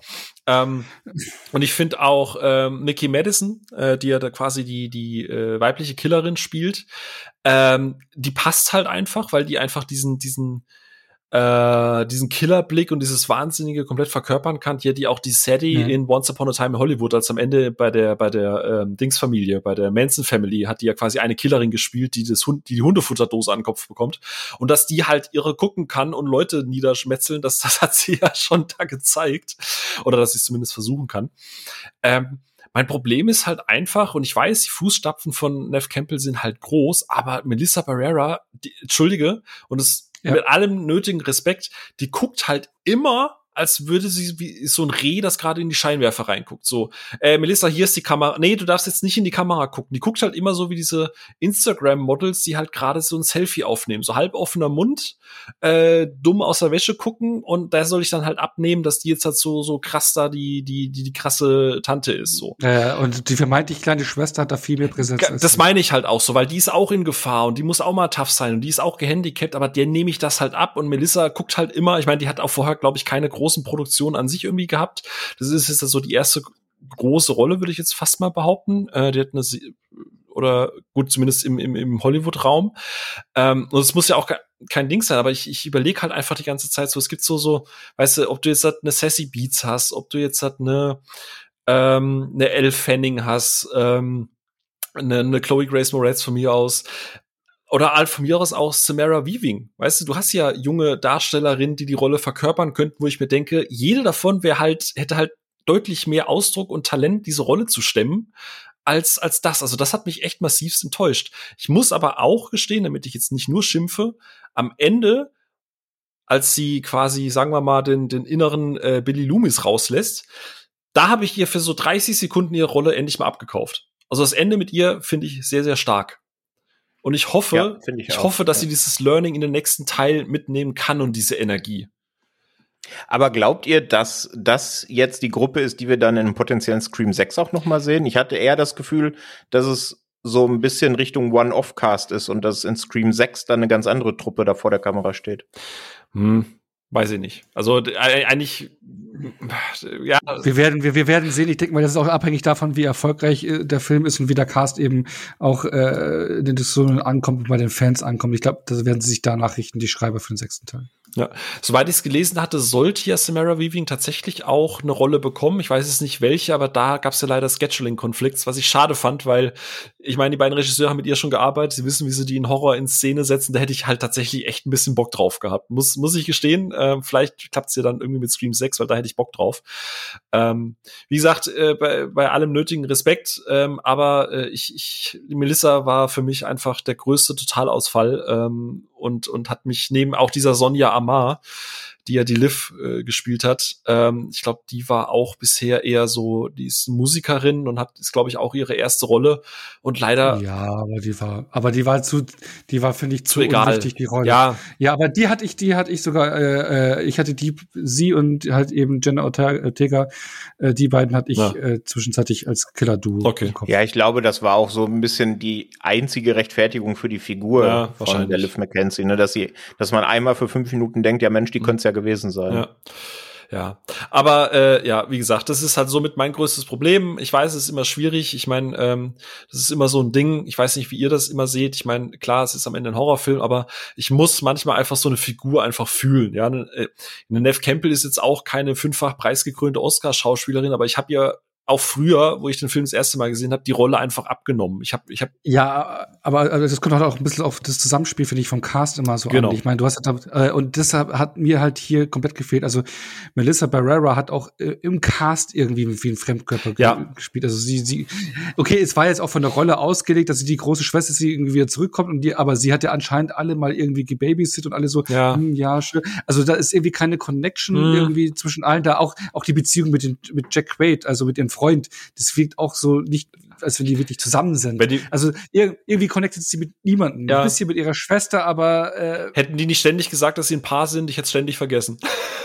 ja, genau das. Und äh, also sie connectet irgendwie mit gar keinen und hat gar keine Präsenz eigentlich. Äh, ja, fast. Ja, also sie ist für mich auch der ganz, ganz große Schwachpunkt. Okay, dann nehme ich jetzt, dann nehme ich jetzt einfach mal kurz eine Frage vorweg. Hättet ihr Lust, mit diesem Cast, beziehungsweise den Überlebenden oder mit ihr auch im Lied oder mit diesem Geschwisterpärchen einen sechsten Teil zu sehen? Einfach nur kurz ja oder yay oder nee. Mit den wenn ich mich für den anderen entscheide, also wenn es, wenn ich ein, wenn es die einzige Möglichkeit ist, einen sechsten Teil zu bekommen, ja. Wenn ich aber auch eine andere Option haben könnte, dann nein. Und Patrick? Ja, das wollte ich genauso sagen. Ja. Wenn es die einzige Möglichkeit ist, einen sechsten Teil zu steffen, dann auf jeden Fall. Und wenn nicht, habe ich auch kein Problem damit, wenn es eben ein neuer Cast wird und dann eben nochmal der Versuch gestartet wird, wie kommen die an und okay bleiben die uns erhalten. Ja, dann, aber dann muss ja. Hate Panettiere einfach doch wieder da sein. Es geht nicht anders. Sorry, Leute. so, ähm, genug vom neuen Cast. Kommen wir mal zum Legacy Cast, wie wir es so schön gesehen haben. Ähm, ich glaube, das können wir relativ in Anführungsstrichen kurz abhaken. Ich würde die einfach mal reinschmeißen, weil kurzer Auftritt Heather Matarazzo, äh, die Martha Meeks spielt, also den Bruder von Randy, äh, fand ich tatsächlich einen sehr gel unerwartet gelungenen Kurzauftritt, oder? Ja. Hab mich irgendwie sehr gefreut. Fand, ja, genau, aber ich, habe ich ja gehört äh, im Kino neben dir. Ähm, hattest, ich glaube, da hattest du irgendwie, oh cool, oder irgendwas hast du, du hast auf jeden Fall irgendwas von dir gegeben, ein Geräusch, ich weiß nicht mehr welches. ja, aber ein Glucksen. Äh, genau, ein Glucksen, aber das ist halt wirklich schöner Fanservice, einfach so alte Gesichter ja. nochmal zu sehen und ähm, ja. Ja. Patrick ist ruhig. Äh, ich, ich stimme zu, ich, okay. ich nicke, das sieht man nur im ja, Podcast. Ja, das ist immer das Blöde. Das ja, ist, nee, ist kein visuelles Medium, muss ich dir leider sagen. Ja, das sind der, Patrick ist halt eher ruhig im Saal. oh, wow. Ja, ich, ich, ich halte mich an euer Motto. Von, Nein, auf Discord ähm, gibt's jetzt eine neue Rolle Patrick im Saal. Das ist quasi wie Ruhe im Saal. ähm, das ist ja auch das, was auch dem fünften Teil jetzt abseits des ja, Legacy Cast ist jetzt etabliert, ne? Abseits unserer drei Hauptprotagonisten aus den älteren Teilen ähm, dass eben das so ein bisschen zu sehr Fanservice ist, ne? wenn da einfach die Figur jetzt, die ihr angesprochen habt, einfach wieder da ist, damit man sich dran erinnert. Ne? Das legen viele Kritiker ja negativ aus, dem Film, ne? Und das sehe ich eigentlich nicht, weil das ist eben so, wie wir es vorhin hatten mit den, mit den Cameos von Jay und Silent Bob und sowas, ne? Das ist doch so kurz und das ist doch cool, wenn sie angefragt wird, hier, du warst doch damals in dem, in dem großen Franchise, magst du beim neuen Film mitmachen? Und das tut doch keinem weh, also aus, ja. aus äh, Zuschauersicht. Vor allem also, ist es ja eingebunden, da wo sie sitzen, mit der Familienverhältnisse. Genau, so. sie ist genau, die Mutter, genau, genau, mit den Familienverhältnissen und es ist halt zurückkommt nach Woodsboro und sie, sie ist halt da wohnen geblieben und es hängt halt ja. noch da rum. Wie ist es, Patrick, jetzt gehe ich direkt zu dir, weil ich glaube, da hatte ich vorhin rausgehört, warst du nicht so Fan. Ich glaube, du warst es. Äh, Marley Shelton als Deputy Judy Hicks äh, wie, wie, wie fandest du? Also es hat mich tatsächlich ein bisschen überrascht, dass sie wieder mit dabei ist, weil ich die einfach schon wieder vergessen hatte. ähm, war für dich also egal, ich habe ich hab, ich hab sie nicht vergessen, weil sie ähm, in einer der schwächsten Szenen vom vierten Teil aus meiner Sicht mitgespielt hat, da wo sie da aus diesem Schatten hervortritt. Ah, ja. ja. also mehr obvious kann man nicht sagen. Guck mal, da ist der Killer, der kommt so langsam aus dem Schatten. Ähm, ja, aber wie gesagt, die Fußstapfen, äh, in die sie da treten musste, äh, in Sachen Dewey, die sind halt auch sehr groß. Ne? Also ist jetzt nicht so, dass, dass ihre Figur da drin ein Fremdkörper ist. Ihr Spiel nehme ich davon komplett aus. Also ist eine tolle Schauspielerin und äh, kommt da auch nicht an ihre Grenzen. So viel Raum nimmt ihre Figur im fünften Jahr auch gar nicht ein. Ne? Ich fand aber die Sequenz dann, wo es dann um sie und ihren Sohn geht, die fand ich ziemlich cool. Ja, same. Da hat sie, ich finde, gerade wie du sagst, bei dem vierten Teil war sie immer so ein goofy Side-Character, der irgendwie so zwischen Gale und, und, und Dewey sein sollte, gleichzeitig aber angeblich auch als Killer geteased. Und ich finde, das war so eine schöne, in Anführungsstrichen, Redemption, bevor es dann halt quasi auch zu Ende ging. Äh, weil die Szene fand ich echt auch eine sehr stark, auch gut inszeniert und, und, und mit einer gewissen Nötigkeit und so. Ähm, Ono, wie fandest du's? Jo, gehe ich mit. Okay, sehr gut. Äh, Haken dran. Es, ich wird auf jeden Fall keinen neuen Auftritt mit ihr geben. ähm, ich würde jetzt als erstes tatsächlich Nev Campbell reinschmeißen ähm, mit als Sidney Prescott, ähm, die ja, glaube ich, noch weniger Screentime als in Scream 3 hat. Ähm, wart ihr fein damit oder hättet ihr die gerne mehr gesehen? Ähm, fein damit. Also ich habe es ja vorhin schon mal gesagt, ich es sind schon ein paar zu viele Figuren in Scream 5, da sind ein paar zu blass, vor allen Dingen die äh, Killerin, die es dann am Ende unter anderem ist, die hatte ich nicht auf dem Schirm, einfach weil die so wenig Screentime hatte und man so wenig über sie erfahren hat. Genau das ja. Ähm, aber Niff Campbell fand ich super. Also ich fand's, ich weiß nicht, ob ich so hundertprozentig glaubwürdig fand, ne, weil sie hat da ja ihr neues Leben offensichtlich mit Familie und wird dann von Dewey angerufen und Dewey sagt, du kommst aber nicht hier runter und dann steht sie auf einmal da. Ich weiß nicht, ob das wirklich so hundertprozentig glaubwürdig ist, weil eigentlich hat sie ja mit Woodsboro komplett abgeschlossen, ne, mit ihrem alten Kapitel und hat sich was Neues aufgebaut. Ob sie sich da jetzt wirklich noch mal in diesen Wahnsinn stürzen muss, ich glaube schon. Weiß ich nicht. Ich glaube Ja, vielleicht auch, ja. Nee, aber ich hatte, äh, ich fand's cool, dass sie dabei war. Gehe ich mit, Ono? Ja, äh, da will ich jetzt noch mal kurz äh, was vorwerfen, weil ich meine irgendwo gelesen zu haben oder gehört zu haben, dass ja das, der erste Drehbuchentwurf ohne den Legacy Cast war. Also weil man nicht sicher war, ob man die drei wieder ranbekommt. Deswegen gab es einen Drehbuchentwurf, meine ich, ohne die und sie wurden nachträglich reingeschrieben. Deswegen ist auch der Anteil so klein und deswegen wird es wahrscheinlich hier und da so ein bisschen konstruiert, das ist mal so vorweggeworfen. Und deswegen merkt man halt auch einfach so, dass die nicht eben nicht so viel Screentime haben und die ganze Handlung würde auch ohne sie funktionieren. Aber ich freue mich einfach, die Figuren wiederzusehen. Äh, für mich ist es schon ein Pluspunkt, sie da zu haben, eben auch Neve Campbell wiederzusehen ähm, wir hätten ja vorne, vorher mit nach Hause kommen und es ist also wie alte Freunde wieder treffen. Es ist wieder zehn Jahre vergangen, es hat sich hier wieder was getan. Es hat sich auch bei den Figuren getan, bei allen dreien, äh, auch bei, äh, bei, bei Sydney eben, die jetzt ihr anderes Leben aufgebaut hat. Und klar sagt sie erst, ja, ich will jetzt meine Familie schützen oder, also sie hat ja eine neue Familie aufgebaut, zwei Kinder und, aber das ist dann in den Fingern juckt und sie sagt so, hey, meine alten beiden Freunde, Weggefährten sind da, ich, ich muss die Sache jetzt einfach einmal beschließen, finde ich okay. Und sie sind im Finale dabei und ja, ich, ich fand es letztendlich trotzdem ganz gut. Okay.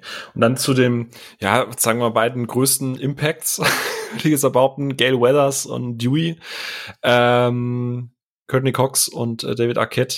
Patrick, ich überlasse es dir.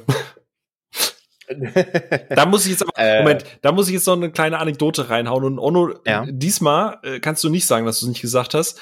Ihn, er, er, hat gesagt, der Tod von David Arquette fand er nur so, äh, der hat ihn kalt gelassen.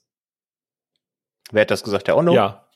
Nicht der Tod hat mich kalt gelassen. Ich habe gesagt, nach dem Tod von ihm ging es mir zu schnell weiter. Das fand ich schade, dass man das nicht richtig irgendwie ausgespielt hat. Das war für mich zu schnell wieder weiter nach Schema F. Und gerade Sydney hat es relativ, ja, normal aufgenommen und ging es gleich weiter. Also allein bei Geld hat man so ein bisschen Reaktion gemerkt, aber für mich ging das zu schnell weiter. Das habe ich okay. gemeint. Na gut. Ich wollte es ein bisschen ah, okay. polemischer gestalten. Patrick. ja. Ähm, also, dass sie beide dabei waren, fand ich super. Gerade David Arquette sehe ich einfach wahnsinnig gerne. Ich fand's, ich hatte am Anfang ein bisschen die Befürchtung, weil er wird ja, glaube ich, eingeführt, als er da in seinem Trailer sitzt mhm. und quasi darauf hinfiebert, dass er Gail jetzt wieder im Fernsehen sehen kann. Da dachte ich, oh, wenn das jetzt wirklich so in diese Richtung geht, dass er sie quasi mehr oder minder nicht vergessen hat, ein bisschen stalkt oder so, dann wird das ganz komisch. Aber das hat sich ja dann zum Glück ähm, nicht so ausgespielt. Ähm, auch direkt zu dem, äh, was du gerade dem Ono vorgeworfen hast, also wie, wie, wie David Arquette aus dem Franchise gestrichen wurde oder das noch nicht? Gerne, gerne komplett Legacy Cast, damit wir da gleich einen Haken machen können und weitergehen. Ähm, ja, You Cannot Kill David Arquette, ne, wurde widerlegt. Und das nochmal. Aber ich fand seinen Kill wirklich, also den besten im ganzen Film, weil ich fand den so garstig. Ja ne, von, von, vorne, von hinten aufgeschlitzt und in seine Blutlache getreten. Ich fand als Kill den sehr angemessen. Klar, so ein bisschen der Nachklapp, das ging mir auch ein bisschen zu schnell. Ich fand, bei Gale hat man schon deutlich gemerkt, bei Sydney eher ein bisschen weniger. Sydney war wahrscheinlich schon wieder in dem, ich muss irgendwie äh, den Killer kriegen und damit auch meine Familie schützen Modus. Ähm, den Kill fand ich, äh, gerade schon gesagt, super. Äh, ich hätte es nicht gedacht, dass sie es machen, dass sie äh, Dewey töten im Skript. Dachtest du auch zuerst, aber dass es nur so ein Stichwort und er überlebt schon wieder? Ja, aber zum dritten Mal, also irgendwann. Ja, also eben, aber so als, als Strobe. Ich hätte, also es lustig gefunden, aber dann in letztendlicher Konsequenz dachte ich mir dann irgendwann so, ich habe Gänsehaut. Ich sag's wie es ist, ich hatte Gänsehaut, als er das Messer hinten reingerammt hat. Ich wusste, jetzt ist wirklich, wir sehen das letzte Mal äh, Dewey ja. auf der Leinwand und ich ein Punkt, wo ich auch nur recht geben muss, ich hätte es cool, in Anführungsstrichen, vom Impact besser gefunden, wenn Gail Weathers dabei gestanden wäre und es gesehen hätte. Und ich glaube, das wäre auch für die beiden so im Privaten, ne, nochmal so ein, so ein, ich glaube, das wäre nochmal ein ganz anders emotionaler Moment geworden. Das klingt ein bisschen sadistisch, ne, wenn du sagst, ich hätte gerne, dass Gail es gesehen hätte, aber ich verstehe, was du meinst. Ja, der, der, der zweite Stich, das war dann so der Moment, wo ich dachte, beim ersten dachte ich auch, vielleicht ist es wieder so ein Fake Death, aber als er dann noch in den Rücken gestochen hat, da wusste ich, oh, jetzt, jetzt ist es serious und da kommt er nicht mehr raus. Also mit Abstand der beste Kill im ganzen Film, richtig schön garstig, brutal, fies. Und auch die Inszenierung ähm, von Ghostface vorher, ne? Ja, das sowieso. Also die Inszenierung von Ghostface ist sowieso einer der großen Pluspunkte, finde ich. Es gibt da zwei Szenen. Die, die erste, als er Terra, die mal, da im Rollstuhl kurz. sitzt. Ich glaube, ich glaub, mit Letztes ja. ist immer so weit durch. Ich glaube, Courtney Cox, sie ist, also auch fein mit, war auch schön, aber ich glaube gerade das Zusammenspielen mit mit Yui, weil ich würde dann vielleicht einfach direkt mal, wie ihr die Inszenierung von den beiden fandet, weil du hattest es vorhin schon gesagt, du hast schon angeteasert, es gibt ein paar Dinge, die du bei Wes Craven vielleicht so nicht gesehen hättest, weil dann würde ich dir direkt da das Feld frei machen. Dann machen wir einen Haken bei Legacy und äh, gehen mal auf die Inszenierung, oder? Ja, dann okay, feel free. Cool.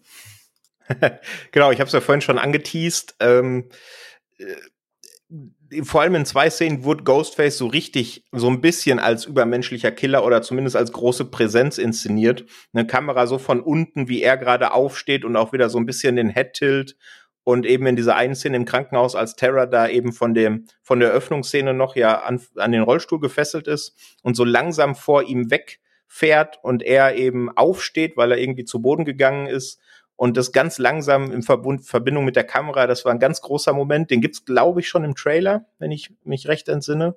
Ich habe keinen Trailer ähm, geguckt, ich gebe zu. Ah, das ist bewundernswert. Das schaffe ich nie. Ja. Ich nehme es mir immer vor, ich schaff's nie. Ähm, genau, also da, da gab es so ein paar Inszenierungen von Ghostface oder ähm, als er Deputy, jetzt habe ich den Namen wieder vergessen. Hicks? Ja, genau. Als sie getötet wird, das kam auch so unfassbar unvermittelt. Ne? Sie rennt ins mhm. Haus, um ihren Sohn zu retten und er springt quasi raus und sticht sie einfach ab. Also da fand ich schon, da hat man gemerkt, dass es, dass eben nicht Wes Craven leider auf dem Regiestuhl sitzt. Aber ich finde, man hat einfach in jeder Zeit gemerkt, dass da Fans sitzen, die, und das wirft man ja Horror-Remakes oder Prequels oder was auch immer oder Requels ne, äh, heutzutage ja auch oft vor, dass die das Original nicht verstanden haben ne, und deswegen irgend so einen halbgaren, mittelguten Film abliefern und das war hier überhaupt nicht. Also ich fand's sehr schön zitiert, aber genug eigene Aspekte noch reingeworfen. Mhm. Ono, wie fandest du die Inszenierung von den beiden?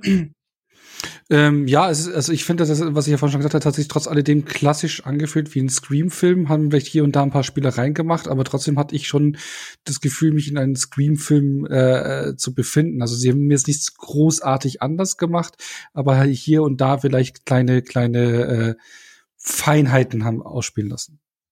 Mhm.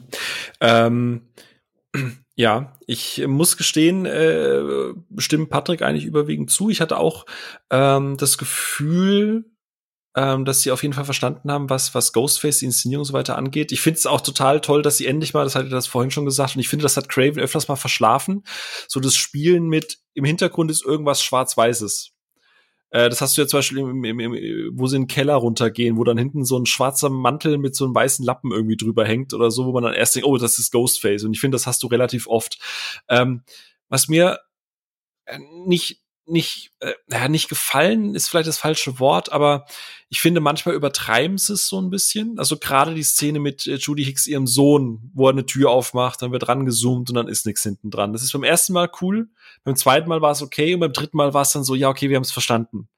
Ähm, ich hatte da manchmal das Gefühl, sie wollten es dann zu sehr beweisen, dass sie es verstanden haben. Ähm, ging euch das auch so? Das ging mir nur so, dass äh, ja Sam ungefähr 30 Mal im Film gesagt hat, dass sie Carpenter heißt. Und ja. jeder es beim zweiten Mal und dritten Mal schon verstanden hat. Ja, du heißt Carpenter, ist gut. Das ist wie, wie äh, Loomis, Billy Loomis, so, aber er heißt, sagt ja auch nicht ja, tausendmal, dass er Billy Loomis heißt. Aber ja, das, das mit den, aber die, mit den ganzen falschen äh, Pferden, also hier mit den Dings aufmachen, das hat mich auch, also was ich Kühlschrank aufmachen, sowas hat mich auch irgendwann genervt, ja. Ja. Ja, also was, was mir am, am, am oder eine Spur zu viel war und ein bisschen zu lang gedauert hat. Es gab da die eine Szene, in der Dewey sich das erste Mal dem neuen Cast anschließt, ne, als sie da in dem Wohnzimmer sitzen und mhm. er quasi die Regeln erklärt und dann ähm, sie noch mal über aktuelle Horrorfilme reden, ne, als dann auch noch mal Name Dropping kommt. Das war mir ein bisschen zu lang. Das hätte ich ein bisschen. Wobei der Schuss gegen Star Wars 8 war nicht schon geil. ja. ja. da bin ich ja immer so ein bisschen hin und her gerissen. Ja. Äh, ähm, naja ich habe generell das Gefühl gehabt, wenn wir mal äh, vielleicht so, so ein bisschen diese ganze Macher so zum kleinen Fazit auch bringen möchten. Ähm, das hatte ich jetzt vorhin beim Kurzfazit noch nicht genannt. Ich hatte das Onno aber direkt nach dem Kino gesagt. Ich finde, sie haben alle Elemente, die in einem Craven Scream dabei sind, hatten sie drin. Sie hatten die Meta-Gags mit dabei, sie hatten die neue Crew mit dabei, sie hatten die alten Figuren mit dabei, sie hatten die Härte mit dabei, sie hatten die Eigenheiten, also diesen bisschen Humor, manchmal ein bisschen Slapstick, manchmal auch eine gewisse Härte von, von, von Ghostface mit dabei. Aber hattet ihr manchmal, und das passt jetzt halt zu dem, was wir gerade gesagt haben, dass sie es manchmal nicht so ein bisschen zu sehr gezogen oder übertrieben haben. Hattet ihr auch das Gefühl, dass es nicht so richtig homogen ist? Ich finde, bei Craven ging das immer so, so super leicht von der Hand, äh, auch im dritten Teil oder im zweiten. Hier und da war es vielleicht mal drüber, aber es hat so einen gewissen, so eine Craven-Leichtigkeit. Und ich finde, hier wirkt es teilweise so, separiert, so, okay, wir sitzen jetzt zusammen, wir müssen jetzt ganz krass über Meta reden, okay, check, oh Gott sei Dank, wir haben dran gedacht, okay, jetzt geht's weiter aber so habe ich es auch vorhin auch äh, eben bei mir auch ausformuliert gehabt mit dieser Checkliste. Mhm. Ne? Also eben, dass es alles nicht ineinander greift. Und ich weiß ja, dass wir aus dem Saal rausgegangen sind und da hatte ich ja auch zu dir gedacht, ich gesagt habe, so, irgendwas fühlt sich anders an. Irgendwas fühlt sich ja anders an. Und dann hast du es eben ausformuliert. Ja, irgendwie fühlt sich das nicht so homogen an. Und genau das ist ja der Knackpunkt. Da hast du halt beschrieben, was ich auch so gefühlt hatte. Ne? So dieses, mhm. äh, äh, man hat alle Elemente, aber so, aber es fühlt sich trotzdem anders an und nicht so ganz rund an, wie, wie man es kennt. Mhm. Also nicht so feingeschliffen. Ja. Patrick? Ja, gehe ich zum Teil mit. Man muss da halt auch ein bisschen bedenken. Erstens, dass da Fans auf dem Regiestuhl sitzen, ne, die wahrscheinlich auch einen großen Respekt vor dem Erbe Cravens hatten und deswegen wahrscheinlich wirklich eine Checkliste hatten. So, alle, was müssen wir abarbeiten, damit einmal der Meister selbst posthum äh, glücklich ist und dass wir nicht einen riesigen Shitstorm im Internet irgendwie und der Film floppt und wir keinen sechsten Teil machen dürfen. Aber man darf ja auch nicht vergessen, ich meine, Craven hat Last House on the Left, wann war der? 72, 71, irgendwie sowas, mhm. ne? Und der erste Scream, da hat er schon 25 Jahre Horrorfilme inszeniert, ne? Ja. Und die beiden sind, hat mit Ready or Not den großen Durchbruch und ich glaube, der erste Kinofilm, der ist sechs, sieben Jahre her, sowas. Ja, kommt, kommt ne? hin, ja. Ja, also da ist wahrscheinlich ja. auch ein bisschen zweierlei Maß, wenn man es vergleicht, mhm. aber ja, ich gehe da mit, das ist nicht hundertprozentig äh, Craven, ja. Okay. Ja, aber man kann dann aber vielleicht, je nachdem, wenn sie beim nächsten Teil auf dem Regiestuhl sitzen, kann es ja auch sein, dass dieser Druck weg und dann können sie vielleicht auch so ein bisschen mehr was Eigenes reinbringen und vielleicht wirkt es dann auch ein bisschen runder und homogener. Oder du hast mehr Druck, weil du natürlich weiterliefern musst, wenn der Film jetzt erfolgreich ah, ist. Nee, ich glaube, ich glaube, dass jetzt erstmal so die erste Hürde so, uh, klappt der erste Versuch und dann, also ich glaube, dass da jetzt ein Stein vom Herzen gefallen ist und dann, falls sie den nächsten Teil machen, deutlich lockerer an die Sache rangehen. Hm. Okay, spannend. Ein letztes. Ja, er scheint ja auch ganz gut zu performen, ne, bisher. Ja, so ich glaube, Box Office. Ich glaube, mit, äh, ja. Budget hat er wieder drin, glaube ich. 30, 30, 30, also in den USA am Startwochenende 30 Millionen eingespielt. Das ist doch, das ist doch, sehr, freut mich für die beiden. Ähm, eigentlich haben wir jetzt noch zwei Punkte. Zum einen würde mich interessieren, das Thema Auflösung und Killer. Habt ihr vorhin schon durchsickern lassen? Oder haben wir, glaube ich, alle, dass das eher so ein bisschen mäh war? Äh, ich würde das gerne einmal wirklich kurz aufsplitten in den Reveal, wer die Mörder sind und was die Motivation dahinter ist. Weil ich muss sagen, die Motivation, ich habe ja lange überlegt, haben der Ono und ich auch noch drüber gesprochen und die Kim und ich haben auch wochenlang drüber gesprochen, nachdem Scream 4 so seiner Zeit voraus war. Und eigentlich könntest du Scream 4 heute eins zu eins mit der gleichen Thematik verfilmen und er wäre immer noch aktuell. Ähm, habe ich mir überlegt, wie geht das jetzt wohl weiter? Und äh, diese toxische Fan-Reddit-Community mit auch dem Querverweis an Ryan Johnson und, und, und äh, Star Wars Episode 8, wo das ja das erste Mal so richtig über alle Stränge geschlagen ist. Ähm, wie fandet ihr die, die, diesen, diesen Ansatz, das als quasi Motivation für die Killer zu nehmen? Jetzt unabhängig von der Auflösung selber der beiden? Mag ich. Also das, das ist ein Gedanke, der mir, also für mich der positivste Gedanke äh, am Reveal eigentlich. Also, weil es ja eben, wir, wir kriegen es ja im Internet mit, ja Reddit und sonst irgendwas. Äh, Twitter. Es ist eklig. Twitter, ja, ja, ich sag ja über, über alle Kanäle hinweg, es ist eklig geworden im Internet. Das ganze Fandom, es ist alles durchseucht, alles toxisch und das ist irgendwie ähm, und Leute machen verrückte Sachen. Ob sie jetzt so weit gehen würden, sagen wir dahingestellt, aber es ist halt eben ein Film, ja, eben, aber es ist halt ein Film, es ist halt ein Film, wo man fiktiv mit solchen Themen umgehen kann. Und ich finde, es ist ein, es ist halt ein brandaktuelles Thema und mir hat es wirklich auch gefallen, dass man dauerhaft dieses Thema, es ist ja immer wieder äh, eigentlich auf den achten Teil von der Step-Reihe gegangen. Also es war die ganze Zeit auf die Referenz eben auf Episode mhm. 8, wie da reagiert worden ist. Find, fand ich ehrlich gesagt eigentlich auch gut und zeitgemäß, weil es, äh, äh, ja, es ist, es ist, es macht ja auch viel kaputt kaputt eigentlich. Es hat auch das Potenzial äh, zu reifen, ne? Ja. Also traurigerweise. Ja, das zu reifen, aber ich meine, dieses ganze Gedönse, das macht ja auch so viel kaputt und das ist so viel Scheiße, was da abläuft von diesem ganzen Fandom. Habe ich schon mal angemerkt, dass ich sehr stolz darauf bin, dass bei uns auf dem Discord die Leute wirklich alle wahnsinnig respektvoll miteinander umgehen, auch bei äh, Nichtmeinungen. Ja, ich, ich, ich halte mich noch zurück. Interstellar. Patrick, wie fandest du die, die, den Aufhänger? Gehst du dabei auch noch mit oder sagst du, hat dich jetzt nicht so abgeholt? Nö, ich gehe komplett mit. Das Ganze wird ja auch noch untermauert zu dem Feedback, was eben diese ausgedachte Step-Reihe im, im Filmkosmos erzeugt hat. Ne, du hast es gerade gesagt, äh, Querverweis zu Last Jedi mit Teil 8. Ne? Step 8 wurde ja auch total zerrissen im, im, im Filmkosmos, in der Filmlogik. Und ich glaube, so weit davon entfernt ist man nicht, ne, wenn man sich teilweise ja. anschaut, was in irgendwelchen dunklen Reddit-Ecken, da habe ich das Glück, da bin ich wenig unterwegs, das mhm, kriege ich nur immer am Rande ja. mit. Aber selbst auf Twitter ist es ja schon, äh, äh nimmt es ja schon mal Ausmaße an. Ne? Und wenn man dann ähm, sieht, wie in der Öffentlichkeit stehende Personen bedroht werden und mit was sie bedroht werden, da ist, glaube ich, nicht, nicht weit weg, dass da auch vielleicht in Deutschland irgendwann so der erste Fall bekannt wird. Deswegen ist es, glaube ich, mhm. auf keinen Fall unrealistisch. Wir hatten es in unserer Ghostbusters-Folge ja auch schon mit unserem Gast damals. Ähm, Thema, äh, also ja, der Ghostbusters All-Female Remake, ne, bei aller Abneigung gegenüber dem Film, was da teilweise beide Richtungen auch so für einen Shitstorm, der auch in Nachrichten, der, der hat es ja tatsächlich die Nachrichten auch geschafft, ne, dass dann äh, irgendwie auch ein Paul Feig irgendwie angegangen wurde oder dass dann auch irgendwelche Rassismuskeilen, also das ist halt alles nicht mehr geil, so, also wirklich, äh, man kann Film nicht mögen, aber deswegen die Leute dahinter so anzugehen, ist halt einfach No-Go und deswegen bin ich komplett bei euch. Also ich finde die Motivation an sich gut, nehme aber auch gleich mit, dass ich die Auflösung äh, ja nur so dann bedingt gut finde, weil es dann doch zu sehr an Bill und Stu rangehen möchte, auch was den Location und die Inszenierung und so angeht. Und da muss ich gestehen, da versagt halt der Cast und die Auflösung halt äh, im direkten Vergleich, weil er nun mal den direkten Vergleich halt heraufbeschwört. Ähm, ja, wie habt ihr das gesehen? Da gehe ich mit. Also ich, ich mochte im Finale, was ich noch mal ranbringen wollte, ist, dass man wieder im Original Screamhouse unterwegs ist. Das, das, das habe ich gemocht. Ja. Aber da, aber da lehnt man sich dann eben zu sehr ans Finale vom, vom ersten Teil. Das fand ich schade.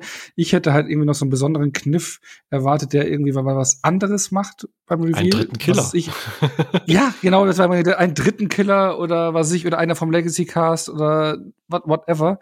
Ähm, aber irgendwie was besonderen Kniff reinzubauen, hätte, hätte ich schön gefunden. So war es dann relativ klassisch. Ähm, mit einer tollen Motivation, aber war für mich auch eher so eine der Enttäuschungen des Films. Ja, war auch dann, also ich meine, gut, dann hat sich halt dieser dieser Fake-out mit mit hier Billy Loomis, äh, der ja noch mal zurückkommt quasi, ne? Also ähm, oh ja, äh, das da haben wir noch gar nicht drüber gesprochen. Äh, durfte dann ja. hat dann dann zumindest noch mal einen Kontext bekommen, aber ich bin bei dir. Also ja, Patrick, wie wie wie hast du das Finale? War das zu sehr Callback oder? Es war vielleicht ein bisschen zu sehr Callback, ja. Also ich fand es cool, dass es in dem Haus gespielt hat, äh, weil das war einfach wieder ein, ein schönes Zitat, auch weil das eben weil man, äh, man alleine ja die Architektur des Hauses schon so gut kennt, allein aus Scream 1 schon. Ne? Und Dass da ja auch in die Tür genau, schießt von unter der Treppe, ne? Ja, richtig schön, ja. Und ja, es, es hängt natürlich ein bisschen zurück vor, hinter dem Finale aus dem ersten Teil. Ähm, aber ich fand's vollkommen äh, vollkommen solide. Gerade ne, ich habe die ersten vier vor nicht allzu langer Zeit noch mal gerewatcht und wenn man da das Finale beispielsweise, ich habe es vorhin schon gesagt, vom zweiten Teil sieht, da freut man sich über das Finale und ich glaube, das haben sie sich nicht getraut. Ne, dritter Killer wäre schon cool gewesen, ne, so einen kleinen neuen Kniff, aber ich glaube, sie haben schon Blut und Wasser geschwitzt, einen vernünftigen Teil hinzukriegen ja, und ja. sich möglichst nicht zu weit vom Original zu entfernen. Vielleicht kommt es dann in Scream 6. Ich muss ja gestehen, die, die Mickey Madison, die ja die Amber gespielt hat, eine der Killerinnen, der habe ich auch diesen Wahnsinn so ein bisschen abgenommen. Ich finde, die hat da halt echt nochmal aufdrehen können, gerade dass sie dann auch nochmal in Flammen aufgeht. Und, also es ist so schön over the top. Ja. Aber ja. Äh, da, da fällt halt so ein Jack Quaid, fällt halt da so hinten so ein bisschen, bisschen runter. Äh, und da muss ich halt gestehen, so ein Stu, der dann halt immer noch all in geht und halt halb am Verbluten am Telefon irgendwas erzählt, oh, meine Eltern werden so sauer sein. Das ist halt, äh, du beschwörst diesen Callback halt durch das, die Location und es findet auch in der Küche statt, ne? Du, du beschwörst das halt herauf und leider zerfällt's dann halt einfach, weil du, weil es halt im direkten Duell nicht da rankommt, auch wenn es ein paar durchaus lustige Momente hat, finde ich. Ähm, Genau. Wie gesagt, man kann das natürlich noch viel weiter auseinandernehmen, aber man will ja jetzt halt auch nicht das alles in die Unkenntlichkeit strecken. Vielleicht einfach äh, noch mal so zum, zum Fazit von euch. Ähm, hättet ihr gerne einen sechsten Teil? Und wenn ja, und mit welcher Prämisse? Ja. Okay, mit welcher Prämisse? ja. Okay. Pat nee, also ich, ich, bin, ich bin, ja, ich bin kein, ich bin da nicht der oberkreative Filmschaffer oder sowas. Ich, was wir eben also, schon hatten, also mit, mit, mit der Crew muss das irgendwie, muss das ich irgendwie weiß nicht, ob ich neues Regieduo. Vielleicht kriegt man die ja noch mal hingebacken hier sie, aber hier die Sam, aber ähm, gerne auch mit den gleichen Regieduo. Ähm, welche Konstellation ich gerne noch mal mit Teilen vom Legacy Cast, keine Ahnung, aber die werden wahrscheinlich Bock haben. Also ein Teil geht ja noch, aber ähm, ja, ich bin dafür, bin dafür alles offen. Ich fand es einfach nur schön, dass man jetzt nichts großartig Neues probiert hat, sondern das war äh, für mich war es auch, wenn du gesagt hattest, äh, dass es für dich nicht war, aber für mich war es schon ein Nachhausekommen an. Es hat sich im Prinzip am Ende, im Finale, sind wir ja in dem bekannten Haus aus dem ersten Teil und wenn du in dieses Haus reinkommst, dann fühlt sich das schon nach nach Hause ankommen an, obwohl das komplette Haus renoviert ist und anders ausschaut. Und so fühlt sich der Film auch für mich an. Und ähm, von daher, in, in der Richtung bin ich auch äh, äh, sehr, sehr, äh, ja, will ich auch ein, ein sehr, bin ich sehr offen für den sechsten Teil. Das ist so eine schöne Metapher. Ich wünschte, ich könnte sie unterschreiben. Patrick? Ich unterschreibe sie einfach mal. Sehr gut. Ähm, ja, also ich will auf jeden Fall einen sechsten Teil sehen, weil bisher auch, je nachdem, wie man den fünften einschätzt, für mich ist es eine oder vielleicht auch die konstanteste, qualitativ konstanteste Horrorfilmreihe. Mittlerweile kann man sie ja schon fast mit den großen, ne, Freddy, Jason und Co. vergleichen, weil es sind ja nun mal schon fünf Teile. Ne, das fiel ja vorher ja. vielleicht ein bisschen schwer. Easy, ähm, deswegen auf jeden Fall sechsten Teil. Ähm, ob Legacy Cast, ja, nein, das will ich gar nicht beantworten. Das wäre wahrscheinlich auch jetzt der richtige Zeitpunkt, weil wenn man sieht, es muss nicht von Craven sein, um gut oder zumindest erfolgreich zu sein, wäre dann vielleicht der Zeitpunkt, dass man den nächsten mutigen Schritt geht und sich vom Legacy Cast in großen Teilen verabschiedet. Das kann auch sein. Und gerne auch mit den beiden nochmal auf dem Regiestuhl. Ich würde zwar auch gerne von den anderen großen Horrorregisseuren unserer heutigen Zeit äh, gerne sehen, wie die das Ganze interpretieren. Ähm, aber ich fand den gut genug, als dass ich da noch einen sechsten Teil gerne hätte, der auch ruhig in eine ähnliche Richtung geht. Ich gebe zu, ich will es auf keinen Fall von irgend, also ich möchte nicht, dass da irgendwie ein James Wan oder sonst irgendwas auf dem Regiestuhl sitzt, einfach weil die zu sehr eine eigene Handschrift haben. Und ähm, ich glaube, wenn da Fans auf, auf dem Ding sitzen, die ihre Handschrift vielleicht noch nicht gefunden haben oder Inspiration daraus ziehen, ist mir das lieber als ein erfahrener, als ein Jordan Peely oder ein äh, Ari Aster oder sonst irgendwas, weil die haben ihre eigene Handschrift und ehrlich gesagt, gesagt, da möchte ich nicht, dass, weil sonst könnte irgendwann tatsächlich sowas wie Step 8 rauskommen und ehrlich, dafür ist die Reihe zu konstant, um sich solche Experimente vielleicht auch einfach zu erlauben. Irgendwann wird es vielleicht nötig sein, aber für den sechsten Teil sehe ich das nicht. Ähm, ich muss auch gestehen, ich will auch, würde gerne einen sechsten Teil sehen. Legacy Cast, also die letzten verbleibenden beiden, dürfen gerne einfach nur am Rand quasi erscheinen. So im Sinne von Gale halt irgendwo hinten dran im Fernsehen und äh, Neff Campbell, also Sydney irgendwo als Foto oder als, als Sprachfile oder Telefonanruf, keine Ahnung. Ähm, darf jetzt gerne weitergehen. Regido bin ich vollkommen dabei. Ich glaube, was Ono vorhin gesagt hat, ich bin da genauso optimistisch. Ich glaube, die werden das hier und da noch ein bisschen verfeinern. Vielleicht ist dann der Druck tatsächlich ein bisschen runter, so im Sinne von, wir könnten das, äh, wir, wir, haben das Zeug dazu. Ähm, ich muss nur gestehen, dass ich, glaube ich, die Reise des jetzigen übrig gebliebenen Casts nicht gern weiter verfolgen wollen würde, sondern gerne außerhalb von Woodsboro kommt es zu Imitationstätern. Ähm, vielleicht so ein bisschen wie Matrix Resurrections, so ein bisschen auf diese. Ja, vielleicht in Middlesbrough in England ja. oder sowas. Den hast du vorbereitet. Genau, aber ich bin gespannt, er hätte Bock auf jeden Fall, ähm, darf auch, muss auch nicht sofort jetzt jedes Jahr irgendwie kommen, sondern darf sich gerne ein paar Jahre Zeit lassen, bis das Skript sich richtig anfühlt. Aber ich glaube, das ist dann wieder was, was das Studio nicht so gerne sieht, wenn man da eine Kau hat, die man melken kann. Gut, haben wir irgendwas vergessen? Ja, aber wir können dann zum zehnjährigen Ruhe im Saal äh, Jubiläum dann diesen, den sechsten Teil äh, besprechen, wenn es so weitergeht, wenn mit der mit mit der äh, äh, mit den Abständen von den Filmen. Auf jeden Fall. Patrick, ich danke dir. Ja, sehr gerne. Es hat wieder großen Spaß gemacht. Ist Danke, auch ja. ein bisschen Leidenschaftsthema und da ja, freut absolut. man sich immer drüber quatschen. Ey, wirklich, ich habe ich hab das Skript irgendwie, oder bevor ich dir das geschickt habe, was es heute auch einfach gehen soll, ich habe das irgendwie tausendmal überarbeitet, weil Scream einfach Herzensthema ist, weißt du, dann hast du die ganzen IMDb-Trivias mit dabei und denke ich mir aber auch immer so, hey, ganz im Ernst, wer Scream liebt, der wird die halt schon irgendwo an die Wand, die Wand damit tapeziert haben, dann müssen wir das jetzt nicht einfach nochmal wieder kauen. Deswegen, ich hoffe, euch da draußen hat das auch ein bisschen Spaß gemacht, so was, was, was Scream für uns bedeutet, wie wir da dran rangegangen sind. Ich glaube, wir haben durchaus sehr unterschiedliche Ansichten, was einige Teile angeht. Ähm, Patrick wird irgendwann auch noch in den Genuss kommen, Scream 3 richtig wertzuschätzen. Ono, bei Ono steigt da schon in der Gunst. Auch ein Patrick äh, wird das irgendwann lernen. ich, ich werde es bei euch im Discord kundtun, wenn ich ihn äh, nochmal schaue und dann auch meine Meinung nach dem nächsten ja, Rewatch. Ich bin sehr gespannt auf einen Rewatch von Scream 5, auch nochmal im Gesamtkontext. Ähm, aber äh, wie gesagt, äh, bin mal gespannt, äh, wie das dann beim zweiten Mal gucken ist, auch wenn es dann quasi nicht mehr Kino-Onno ist, sondern Heimkino-Onno. ob sich da dann noch mal was verändert, ob man dann wohlwollender wird oder ob sich dann irgendwie die Gunst doch noch verschiebt. Ich bin gespannt. Äh, genau, ihr da draußen, vielen herzlichen Dank wie immer fürs Zuschauen, äh, Zuschauen, Zuhören. Siehst du, Patrick vor lauter, du nix die ganze Zeit und man sieht das nicht. ähm, fürs Zuhören, ähm, freuen uns sehr, dass ihr die 40. Episode durchgehört habt bis hierher und ähm, ja, nächste Woche gibt's ein Thema, da äh, wird's, glaube ich, ein bisschen kontroverser. Wir reden, kann man schon mal anteasern, über Matrix und zwar vor allem über den vierten Teil. Ähm, ich glaube, Onno, du wirst vorher was Hochprozentiges trinken.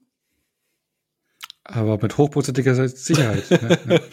ähm, René wird mit dabei sein und wir haben uns mal wieder den Batz gesichert, weil Batz und ich äh, werden gegen Onno und René in den, in den digitalen äh, Maschinenaufstand ziehen und uns bis zum Ende bitterst bekriegen. Und ähm, mal schauen, wie uns der vierte Teil gefallen hat. Wobei fairerweise auf Letterbox sind unsere Reviews ja schon veröffentlicht. Ich freue mich auf jeden Fall sehr drauf. Patrick, dir eine gute Zeit. Äh, geht mal bei Patrick oder schaut mal bei Patrick auch vorbei. Gerne auch bei Filmtoast. Äh, ihr habt ja auch äh, Podcast und Video und Kram und alles. Also man hat genug Content bei euch zum Wegsnacken. Und ähm, ja, danke fürs Zuhören. Wir sehen, hören, schreiben, lesen uns und bis zum nächsten Mal bei Ruhe im Saal. Tschö. Tschüss.